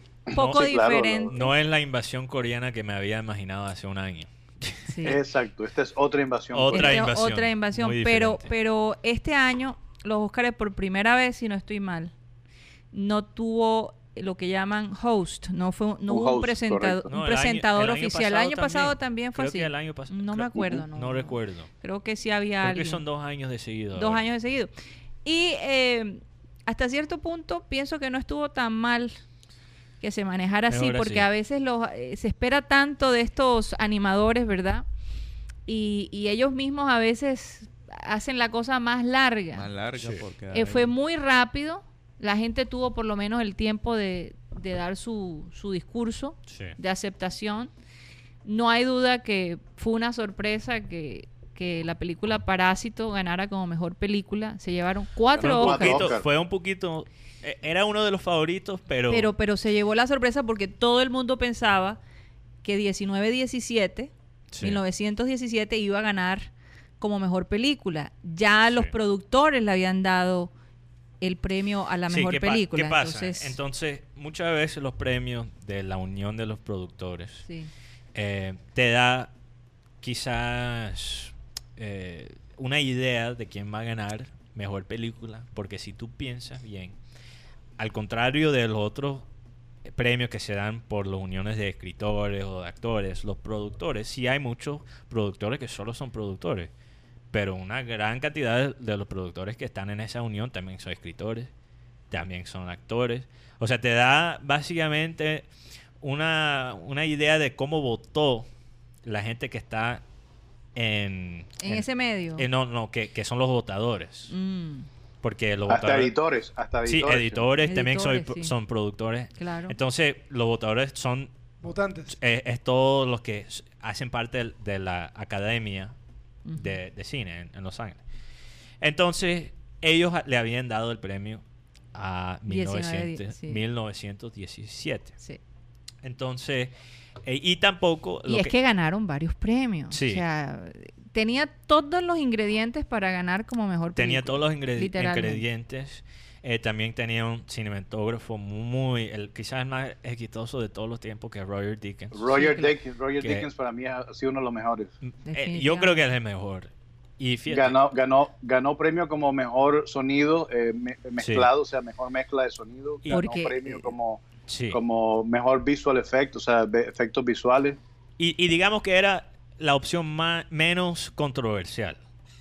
Correcto. Y, y la academia de los Oscars casi siempre escoge lo que es más seguro, lo que es más cómodo. Bueno, Entonces, ¿qué pasa? Muchas veces los que han ganado, las películas que han ganado mejor película, después se olvidan. sí. Y los que eran quizás más controversiales se quedan en nuestra memoria colectiva. Pero fíjate, este año, Mm. este año no hubo mujer como eh, nominada. Bueno, sí, eso a es un a- tema... sí, sí, sí. Eh, eh, eso, eso. hay que hablar de eso. Pero para terminar el punto de Parásito, Sí. es una tendencia, es parte de una tendencia Sí. que no se ha visto de verdad en la historia de los Oscars. Eh, que cinco años de seguido, el favorito, porque fíjate, para los Oscars tú puedes apostar, como todo en la vida. como cualquier deporte. Sí, exacto. Es una apuesta quién ganará. sí, lo- las casas de apuestas toman apuestas para, para mm, en los Oscars como si fuera un evento deportivo. Entonces, los favoritos en los últimos cinco años, la, la película que entró como el favorito ha perdido. Cinco años de seguido. Creo que el año pasado era. No recuerdo quién era el favorito. Es hay una lista ahí. Fíjate, no nos acordamos. Sí, ni siquiera recuerdo. Muchas veces se. Mira que una, una- la- eh, quien, Mm. quien fue el host del año pasado no fue Jimmy Kimmel. Sí, no, el- creo que fue el, el- el año anterior Sí, sí, al sí. año pasado. Lo tengo aquí como, como referencia, pero no estoy seguro exactamente. Que fue fabuloso. Ah, The Shape of Water, la película The de... Shape of The Water. Shape of Water. Eso fue 2018 que ganó... 2018, Shape- exacto, Que el año ganó pasado. Shape of Water. El año pasado fue Green Book. Antepas. Green Book. Por eso, Green Book, sí. porque yo era- creo que el año pasado el único, la única película que no había visto Era Green es, Book. es la que ganó. Así es. Y mucha gente se quejó eh, de Green Book. Entonces ganó Green Book, que no fue el favorito. Ganó Shape of Water. Pero es que para esta película Parásito no la he visto. O sea, no, Sí. no sé, no sé qué. Es por ejemplo, increíble. ella compitió, compitió con películas fuertes como The Irishman, Sí, una película Martín con, con película, Al Scorsese, Pacino, película de Tarantino. Martin Scorsese.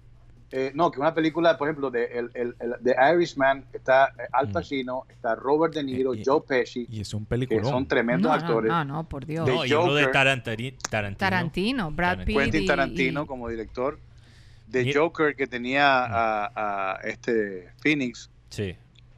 A, Jo- a Joaquín. Joaquín Phoenix. Joaquín, está sí. esta Once Upon a Time in Hollywood de Quentin Tarantino con, con, Brad Pitt y- con Y lo- Leonardo DiCaprio. Leonardo Y lo DiCaprio. curioso de, de ese es que muchas veces también la Academia de los Oscars escoge la película que se trata de Hollywood. que no dice algo de Exacto. Hollywood. Porque son Pero esta bien vez hicieron, esta vez hicieron la excepción. Pero entonces por eso quizás la gente se sorprendió. Además que- porque Parásito también es una película que Sí. crea cierta controversia en el sentido de que no fue en inglés, Sí. fue, eh, tu- o sea, los gringos y la mayoría de las personas tuvieron que, Que verlo subtitulado. Entonces, y es la primera vez que Corea gana una No, tantos, no solo tantos que- no Óscares. no solo de, la de- primera de vez- invitar a- al cine extranjero. Sí, definitivamente. No solo es la primera vez que ellos ganan, es la primera vez que una película coreana es nominada. nominada Y gana en el primer cuatro Óscares. Entonces, Es, bueno, algo, es algo impresionante. Ahora quiero, quiero, mira, mira esto, mira esto que teso de, de Bong Joon Ho, que fue el, director de esta película. que también Sí. ganó, Cuando él habló, también ganó cuando él como dijo el- mejor director. ¿Ah? Que también Mejor ganó, director, exacto. Sí, que ganó mejor director. Cuando él, cuando él subió a recibir su, su estatuilla y habló, se dedicó a cada uno de los directores. Dijo, por ejemplo, Martin Scorsese dijo, tú has sido para mí uno de los, de los, de, de- quién o sea, no. de, de mis, de mis, eh, eh, sí, de, de- yo me identifico mucho contigo. Y habló también de Todd Phillips con The Joker, habló de Sam Mendes también y habló de Quentin Tarantino, Por de que favor. cada uno de ellos había sido Él le- para él un- un- Una un- pieza importante una, pieza para su propia dirección.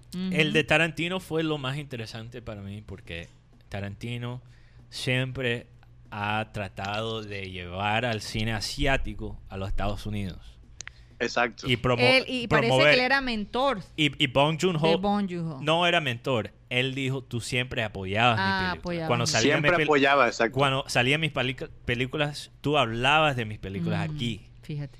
Y eso es algo que Tarantino ha hecho con muchos directores Mm. asiáticos, pero tú sabes la razón por qué. Porque casi todo lo que Tarantino aprendió para sus películas fue de los, de los asiáticos. de los asiáticos de los 60s y 70s.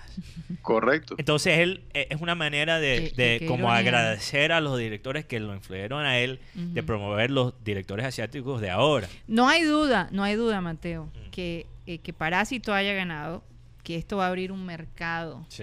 eh, Mercado eh, nuevo. nuevo para, la los directores coreanos, como lo abrió eh, los, los tres amigos, ¿no? Sí. Los, los directores latinos que se llevaron tantos premios y, y se, siguen abriendo. Sí, Sa- Sí. Bueno, Sam Mendes es británico, eh, pero, pero, pero de tiene, familia eh, creol.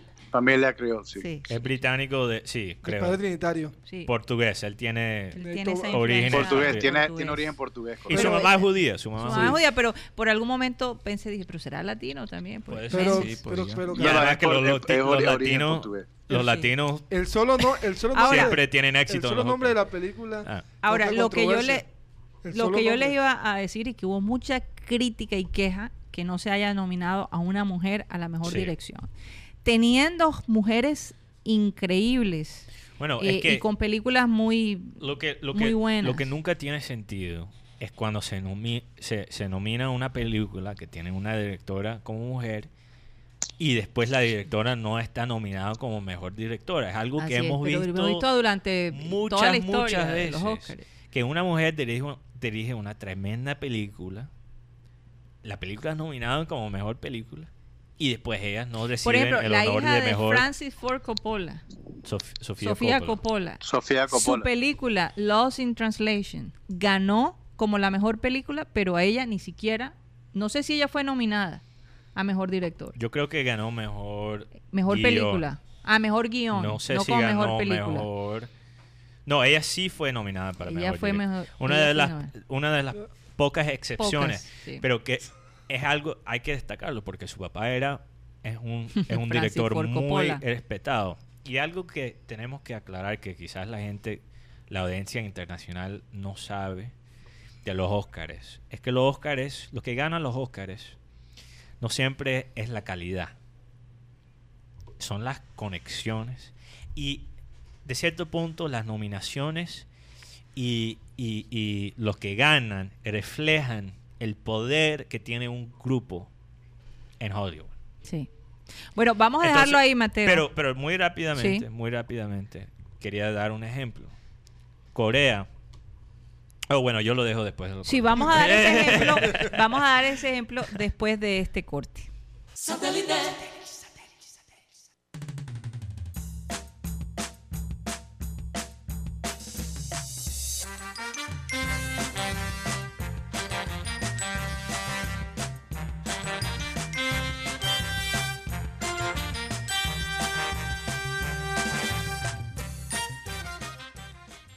Estamos de vuelta en su programa satélite.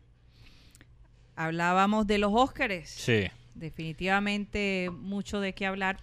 Bueno, sí. Pero el, el- el tema que estábamos tratando era particularmente sobre el hecho de que no fue nominado nuevamente una mujer director sí. ah, bueno, en estos premios. y eso tiene que ver con lo que 2020. estaba explicando, que eh, lo- las nominaciones y, y las victorias en los Oscars reflejan el poder que tú tienes en, Claro. en- en Hollywood. en Hollywood. Y Hollywood no solo es, una, es un lugar físico, obviamente, es una... Hollywood es algo... Es una industria. es una industria. Industria, Eh, es perdón. casi que una mafia, yo Es, diría. un- es como una mafia. Y, y por eso digo que no es una, una, una cosa físico. Porque ya las cosas, Hollywood, antes todo se hacía en Hollywood y ya no. Se hacen sí, en sí, todas en partes de los Estados. Unidos, en Canadá, está ahí una En presencia Vancouver. en Vancouver. Específicamente Toronto Eh, también. Pero ¿qué pasa? ¿Qué pasa? No es una coincidencia que gana una película coreana.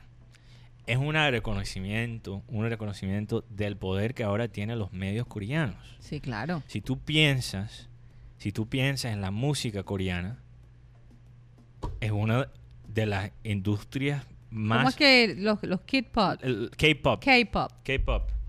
Eh, Estoy lista para trabajar. No, es- Oye, tengo que sacar. eh, Yo voy a hablar con Copy X para ver si me pueden imprimir con unas tarjetas amarillas y rojas. sí, hay que así. Entonces, cada vez que, que Hito me, me corta, le voy a dar tarjeta, Tarjeta amarilla. roja. sacamos el Ah, bueno, primero amarilla. amarilla. Entonces, Sí, es verdad. entonces, ¿qué pasa? Roja directa. Si tú estás escuchando este programa, después de esta transmisión, pregúntale a tus hijos, si tienen quizás como mi edad, si han visto o conocen a alguien que le encanta las novelas coreanas. Ah, sí, claro. Las novelas coreanas Son ahora se están viendo por todas partes. Sí, sí, en Netflix tienen una Entonces, serie eso- allí. entonces hay un poder económico que Mm. influye en los resultados de los Oscars. Ahora, yo, yo te hago una pregunta sincera, Mateo. ¿Tú crees, y a mí me encanta Brad Pitt, no hay Sí. duda de que él es un tremendo actor. ¿Tú piensas que su actuación era para un Oscar? No, no. Para mí no. No, no, para mí no. tampoco. Y esto es un muy buen ejemplo de esto. Es precisamente, te lo digo. Porque, es que Brad Pitt es, no solo es Brad Pitt el actor. Brad Pitt, una industria. Brad Pitt en sí es una marca. Y no solo eso, es un productor muy exitoso. Yo creo que Brad Pitt como productor quizás es todavía más exitoso que como actor. Así es. ¿Y qué pasa? Económico, eso es poder económico. Sí. ¿Qué pasa con las mujeres? Si tú miras la- las estadísticas de los productores de mujeres, que son mujeres, comparado a los productores hombres, todavía esa parte no ha mejorado. Y ahí está el poder, poder económico. Sí. Entonces, muchas veces los Oscars reflejan más la política. Porque es que yo, yo, yo, esta- yo vi la película Once Upon a Time Mm. y yo decía, "Güey, pero qué de, qué de extraordinario hizo Brad Pitt ahí. Sí, sí. No, y no, esa película es increíble. Eh, o- o- o pero la sea, actuación eh, de él Yo digo, como para Sí. que se gane el, el- el Oscar, no solo el Oscar, pero los Golden Globes, se ganó todos los premios. Estoy, estoy sorprendido que él no fue nominado para esa película de astronaut, astronauta que hizo Ad, Astronauta, Ad. Astra. Estaba Sí, sorprendido. Astra. Sí, no, estaba sorprendido que no. Astra.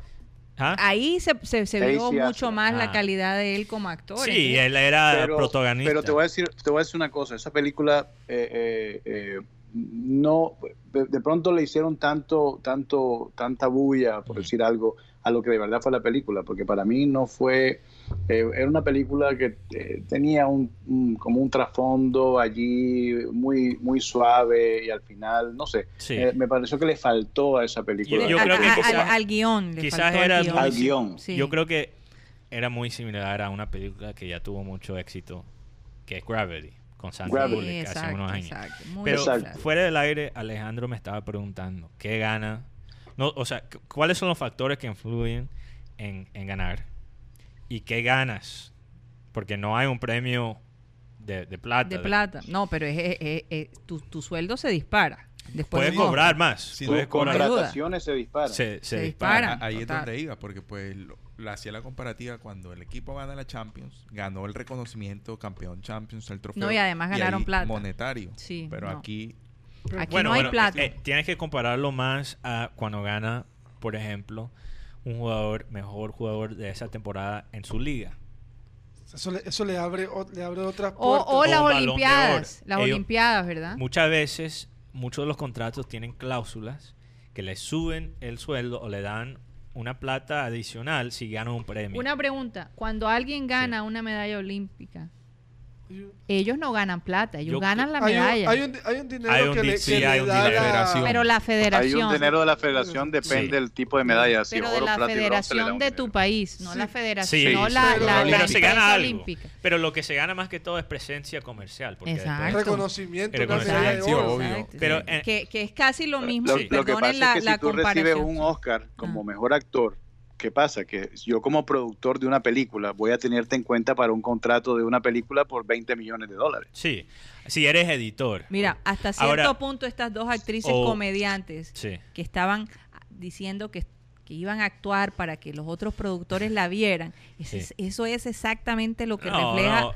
eh, De- decir, así es el ambiente. Se estaban así- sí, burlando se estaban burlando del, del ambiente. ambiente de Hollywood, O sea, donde todo el mundo siempre está tratando de mostrar lo que O sea, tiene. Mostrando, lo que decía. Mateo afuera del aire con Alejandro es como una campaña política.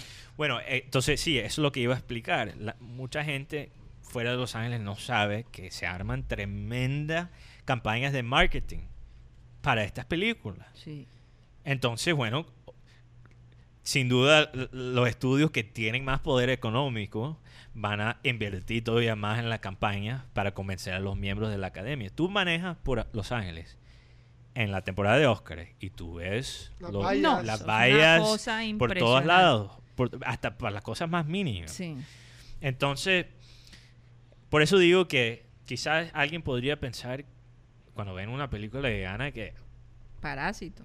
bueno, no para yo creo que Parásito sí lo merecía, porque No, muchas total. veces ganan películas que Y no se las en- merecen. En, Colombia la está Entonces, mostrando. tienes que Hay preguntar. que sí, hay que ir a ver. Tienes que preguntar qué nos dice de la política de Hollywood la victoria de esta película.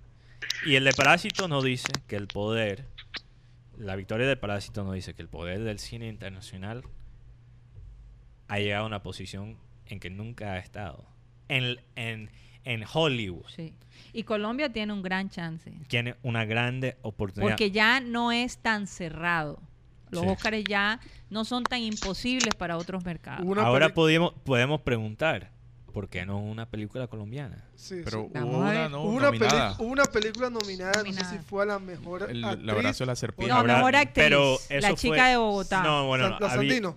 Sandino. Este, Lo que- Grace. Lo que está hablando María llena de gracia, es sí. que Colombia ha tenido el abrazo del serpiente, que fue creo que la primera película colombiana nominada para mejor Película película extranjera. extranjera.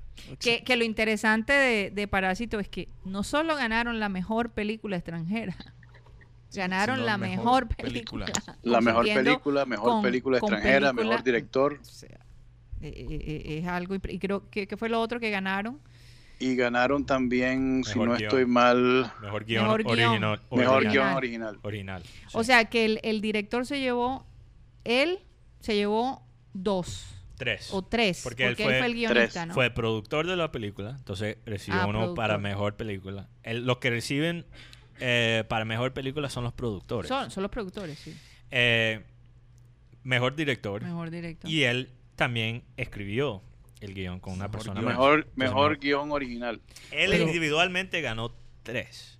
Imagínate eso Eso es- es- ¿tú Pero- sabes lo que es llevarte tres Óscares No, Ya con- Ahora, una- yo pienso que la academia ahora lo que está mirando un poco más es su impacto a nivel mundial, más que todo, más que la venta en Estados Unidos. sí No, Y pero esta la película venta pasa más que eso. para, para una película internacional de este estilo ha vendido bastante en los Estados Unidos. Bastante, bastante. bastante. Entonces, sin eso, Es que ese, eh, sin ese factor, yo no, sin la- la- el factor de las ventas, yo no creo que, que Parásito gana mejor película tampoco. Yo te digo una cosa, la gente está buscando otras cosas. Porque es que a- a- llega un momento en que la- el cine americano, por decirlo así, es lo mismo de siempre. Es como las novelas eh, mexicanas y venezolanas, que llegaron los colombianos, hicieron un esquema totalmente diferente y la gente ahora, o sea, le cuesta trabajo ver una novela venezolana La- o mexicana. Sí. Es verdad. ¿verdad? Porque es que la calidad, incluso actores mexicanos, la hija de Derbez, se fue a Bogotá porque dijo, cuando ella en sus comienzos, que hacía novelas, me tengo que ir para Bogotá, porque Bogotá tiene la calidad cinematográfica que yo estoy buscando. Porque aquí no te- Se fue no- de México, ustedes se pueden Sí. imaginar eso. Aquí no esquematizan las novelas. Aquí las novelas todas tienen algo muy diferente. En cambio, en Venezuela, como decía No, pero es que Venezuela ya en este momento no hay el dinero Ahora mismo para no hay. pero, pero- pero en pero México- el esquematización Pero siempre fue lo mismo. El rico Que El se rico. enamoró de la casándose con el pobre eh, o sea, siempre es lo mismo. y la Que le puso mexicana fue la Ahora, otra. Ahora, otra, otra cosa que me llamó la atención bastante, mira que esta película que gana en los efectos especiales fue en 1917 que compitió con dos películas que tienen bastante efectos especiales, que es The Avengers Endgame y Star Wars The Rise of Skywalker, que fue la última película que salió de, de la saga de, de Star Wars. Porque yo te voy de a decir King. algo, Iván, ese sonido que se tiene que sentir de las bombas, de, de Uy, los pasos, de la respiración. A- a- cuando ellos estaban nominando, yo dije, si no gana 19, 17. Mira, hay una escena de esa película impactante, o sea, que te hace brincar casi de la silla. Ah. Por- porque, o sea, es tan real el sonido que, que lo sientes como si fuera. No, y ahora que hay 3D y, y 4D y de todo, que tú hasta sientes agua. Aunque ahora, ahora mira quién, ahora, ahora mira quién ganó el mejor, la mejor edición de sonido fue una película que a mí me encanta mucho que se llama Ford versus Ferrari. Total. Sí. Allá Oye, íbamos. pero si yo tengo que escoger entre un Ford y un Ferrari, yo escojo Ferrari. Obvio. Eh, con el patrocinio de Ferrari. De Ferrari. Pero qué Ford, eso es lo que dijo, eso, es lo que dijo, eso es lo que dijo Chris Rock. Sí, que se va eso con fue lo el que yo Chris Ferrari. Rock, sí. Sí, que yo prefiero. Iván, ¿qué escogería? Oigan, ¿Qué escogerías? Eh, quería comentarles, y Mm, esto es algo difícil. para la gente acá local y para que se sorprendan la gente Ujú. que nos escucha en, en- en el resto del mundo, por decirlo así. Aquí en Barranquilla se estaban vendiendo unos parches anti-guayabo. ¿Cómo les parece? Bueno. Como cualquier otro parche. Entonces, supuestamente estos parches tenían vitaminas y todo como para darte la energía. Tenían hielo. Guti los Eh, repartió el viernes los aquí. No, no, no, no viniste el viernes, así que no inventes. Sí, Eh, pero es esos que se lo parches eran a base de consomé de Oye, gallina. Yo no Ah, sé de qué eran. Levanta Pero, muerto. pero, hablando Eh. en serio, ojo con esos parches. Mateo. En primer lugar, la SIGIN y la policía está buscando y está sancionando a la gente que vende los parches. La banda de No los están, parches. no están autorizados por el Departamento de Salud. Está a su propio, ri- ¿cómo se dice? Eh, A su propio advertir y riesgo. Sí. Así que para los que estaban haciéndose ilusiones en carnavales, que ya que con el parche se iban a quitar la... Eso no es así. Aló. Va en borrachera. su guayabo de la forma por favor, clásica. no manden el, el cargamento, por favor. Oye, Yo- no, pero es Eh, que eh, tú eh. dime, no hay explicación para que uno piense que un parche le puede quitar el guayabo. Es que eso es un, eso es algo. Bueno, si el parche, yo- si un parche te puede quitar la ansiedad, Yo no, no necesito, no necesito parche. lo que es la pasa- otra. lo que Con pasa- una arepa de huevo y jugo de mandarina estoy bien. Uy, Me lo quitan o enseguida. un chicharrón. O un- no, Pues Un parche y dos frías te lo quitas rápido. Ese que te dan en la, en la lancha que va a Isla Barú, el mareol natural. No, el chicharrón me da 500. guayabo estomacal. Me No, pero el- no el me dejaron terminar. Lo que quería decirles que aquel que se estaba haciendo ilusiones, que iba a llegar a la casa, que iba a llegar a la casa y que no se iban a dar cuenta de, de la pea que tenía, eso ya no se hagan la ilusión. el parche te quita el, el- el guayabo, pero el tufo, No, pero es que es lo que yo digo, eh, no hay, el, el, el guayabo es síntomas de deshidratación en el cuerpo. Y la única forma de conseguir hidratación es a través de electrolitos que se hayan perdido agua. sí, pero ¿Cómo un parche- puede suministrarte Bueno, estos- supuestamente, bueno, todas las cosas que son cutáneas, que se transmiten por la piel, te crean Se un convierte en efecto. líquido. te crea un efecto. Entonces, esto no está probado. Ojalá que lo procesaran y, oye, eso ayudaría bastante a mucha gente. una- un buen Oye, y negocio. una un buen noticia por negocio. aquí. Cuidado. Digo, "Oye, estoy arropado en parche y no se me han quitado las ganas de vomitar. mi Bien, cabrón". con el compa. Arropado de Una puro que parche. me mandan por aquí. Sí. Que, que bueno, que ya entrando en zona de carnavales entró el pico y placa de la vía 40. Ah, sí. Sí, señor. Creo que comenzó hoy. Hoy empezó. Si no estoy Sí. mal. ¿Y cuántos van ya? Óyeme, Bueno, hay vamos. que estar pendiente, pero es en toda la ciudad No, no, no, o solo en esa Solo en la área. vía 40. Pero- ¿eh? Ah, Sí, por el mal. tema de los, de- tema de los palcos y estas cosas. Exacto. Porque yo le tengo terror a ese cuento entre la- del pico y pac. Entre la calle 85 y carrera 67B. Ah, de ok. 7 y media a 9 y de 5 y 30 a 7. No Ah, los cojan desprevenidos. No los Sí, cojan Como los pantalones multaron a un poco de un gente. parche. Sí, mul- multaron un poco de gente, es verdad. Eso no lo quita el parche, la multa esa. No, No, es, el parche. Oye, pero hablando de multas, ya Uy. que salió el tema, por ahí salió un decreto de que si te multan a través de las cámaras y no eres identificado personalmente, la multa no tendría validez.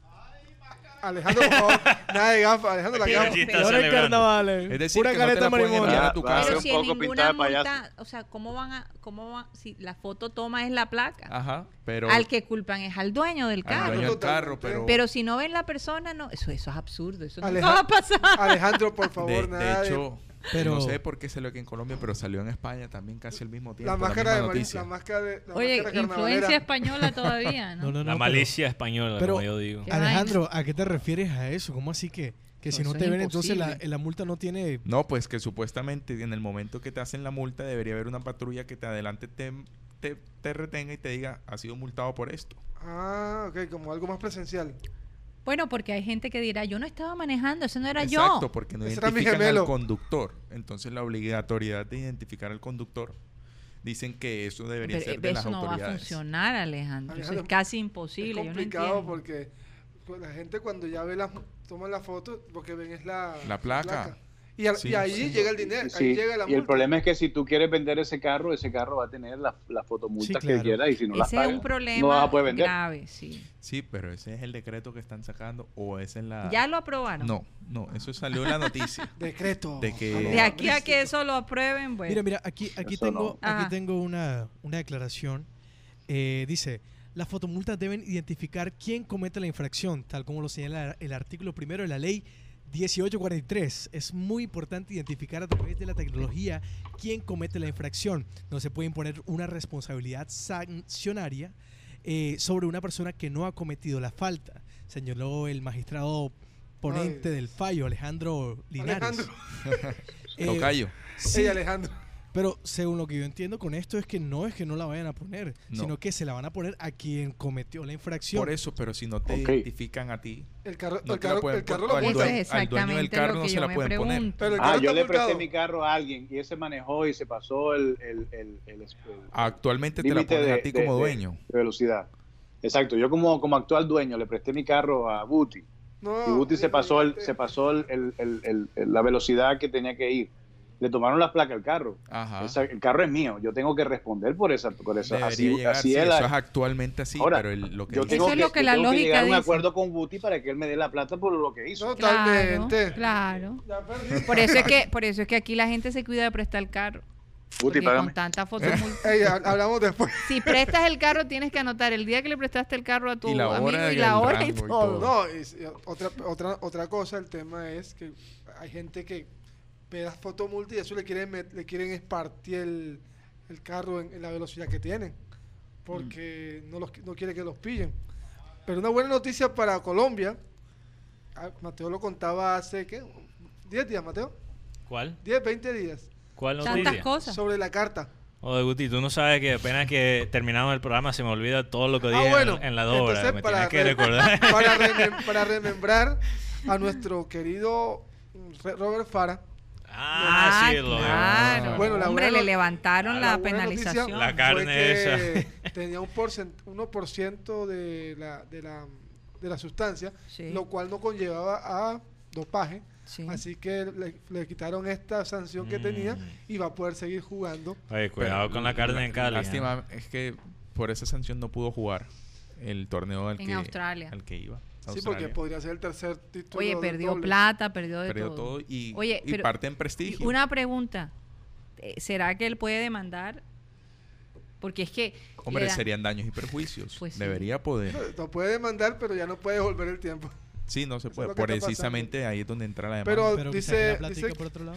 Por, por el restaurante de la esquina en Cali que va a recibir la demanda de Robert Fara. Sí, sí.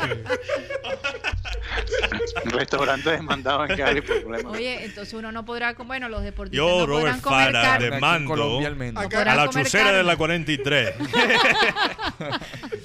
Ah, ¿Cómo es que se llama ese de los chicharrones? Ah, el el guasio.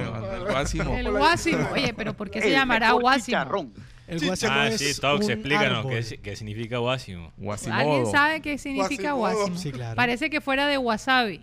No, el De Guasimodo, el de Notre Dame. Aleja- ¿Será El guásimo no es un árbol. El árbol. es un árbol, exacto, Ah, una ok. planta bastante grande. Entonces Ajá. se caracteriza esa zona de la ciudad de Barranquilla, o bueno, en más específicamente esa esquina, que se llama Guásimo porque en toda la esquina, en todo el semáforo, sobre la calle 71 con la 34, si no estoy mal, que queda el Guásimo, hay un árbol de Bueno, Guásimo. menos mal que no, tenemos ah, a, Aprendamos con Raymond. Raymond aquí. No, porque son vecinos míos, entonces... Ella sabe dónde Ah, encontrar ya, a Raymond en el Oye, sí. Oye, oye, aquí, Cuando no aparezca. aquí José Ma- Martínez dice, para explicarle palabra, eh, más palabra menos, la corte dijo que si no hay una foto, no hay multa. Así de siempre he dicho, por ma- está como complicado el comentario. Hay que, ortografía es importante por, por el internet. Porque estoy un poco aquí confundido, con, quizás porque soy gringo. El, el magistra dijo que la policía tiene que hacer acto pre, Alto presencial. Presencial. presencial. Sí. Sí, es lo que te decía. Que... Interesante. Bueno, vamos a También ver. nuestra amiga Miley Charis Bermejo nos cuenta que ella piensa que se mereció Anthony Hopkins. El- Más que- más que el otro más papa. que Brad Pitt- no, más que Brad Pitt. Ah, no, pero no era, no era Anthony Hopkins. Sí era, en la misma categoría que... que Fue el otro, el otro actor. No, no, no, no. El que hizo papel fue- del Papa no, no, Francisco. No, no, Él fue mejor actor. Ah, ya. el, el que hizo papel de sí, pa- sí, Papa sí, era, Francisco. era... Anthony Hopkins hizo Papa Benedicto. Ah, el Papa Benedicto. Oye, eso sí 16. es verdad, estoy totalmente Y de ella acuerdo piensa con que él era mucho mejor que Brad Pitt. Por favor. Y Miley dice realmente excelente. Sí, sí, sí. Oye, Pero y- como él no estuvo ahí, Anthony Hopkins no estuvo ahí. No, él, él- no, él- sí. Vámonos. él parece que no, no quiere formar parte ya de, Parece de que ese- no, parece que no. de ese grupo. Está bastante retirado.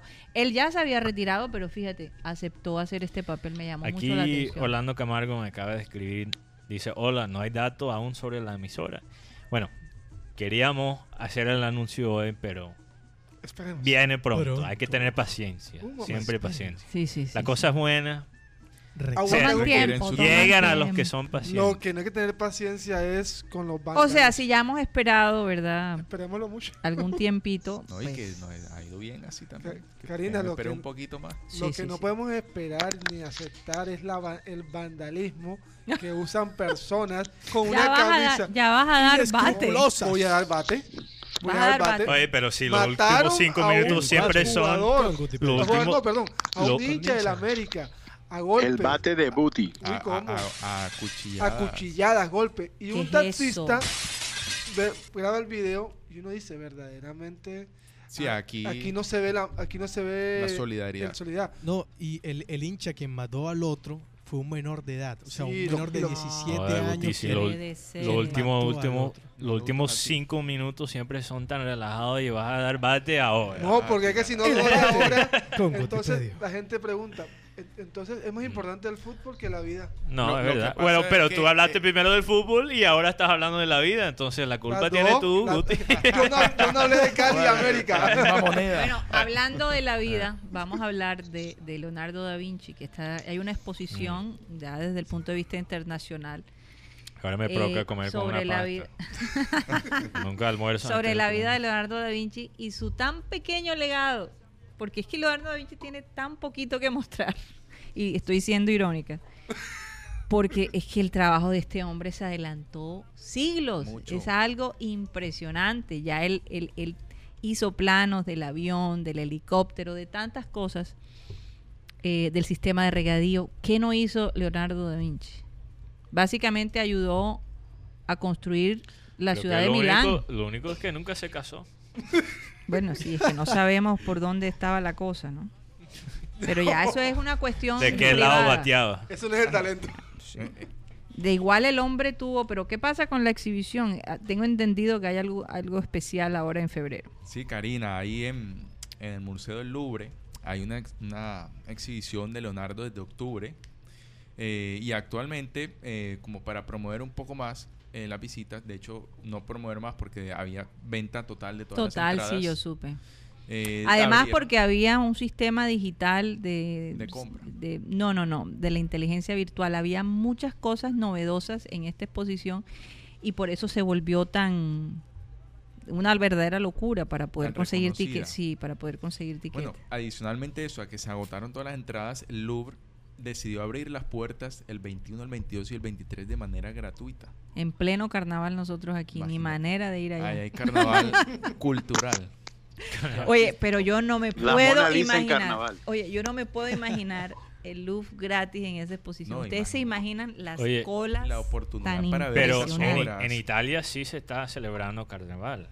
No, No, sé si vieron claro. El, el- el que le hicieron a Ronaldo, porque es interesante porque yo viví muy cerca por cinco meses de, de eh, en de- Florencia. sí, un pueblo en Toscano que se llama Viareggio, creo que es en la Toscana. Loreto. Viareggio es muy reconocido por su carnaval y básicamente las, ¿cómo se- las figuras que se crean grandes.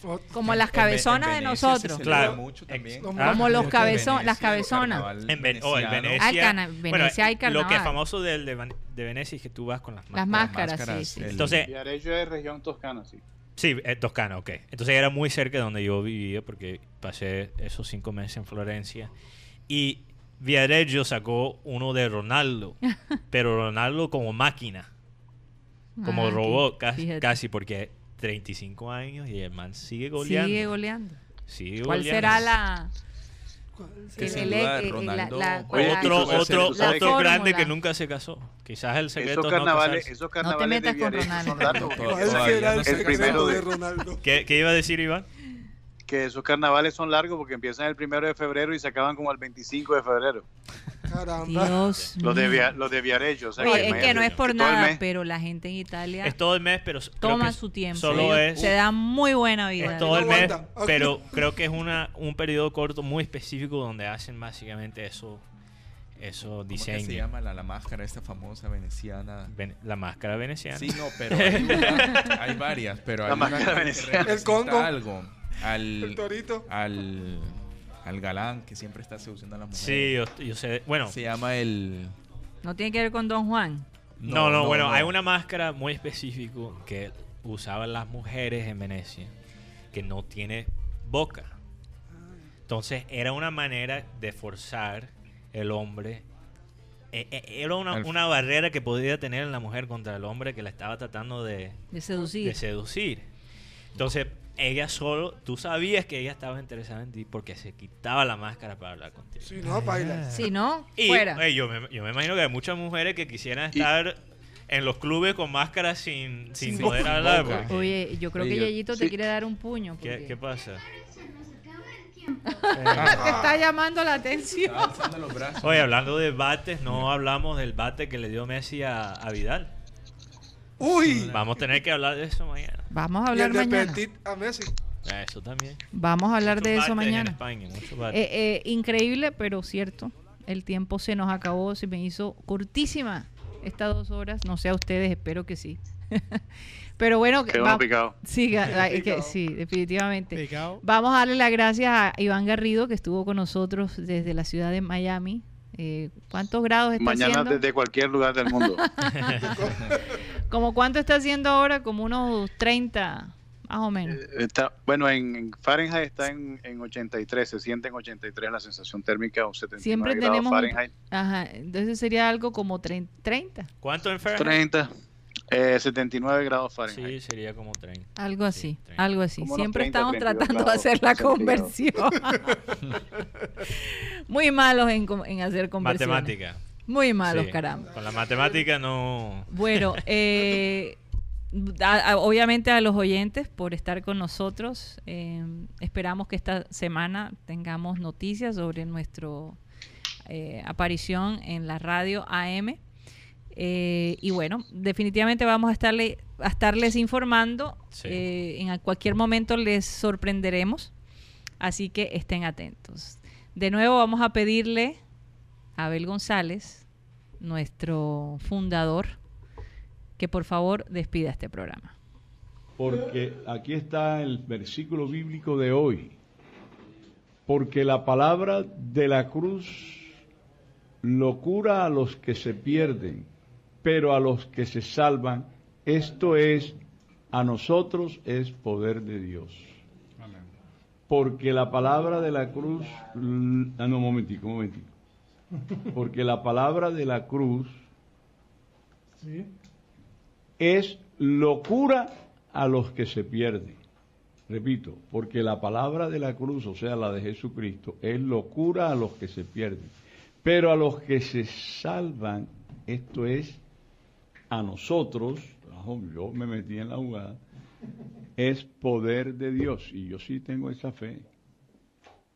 Yo creo, Marengo, yo, tú, eh, avísame con tiempo para ayudarte.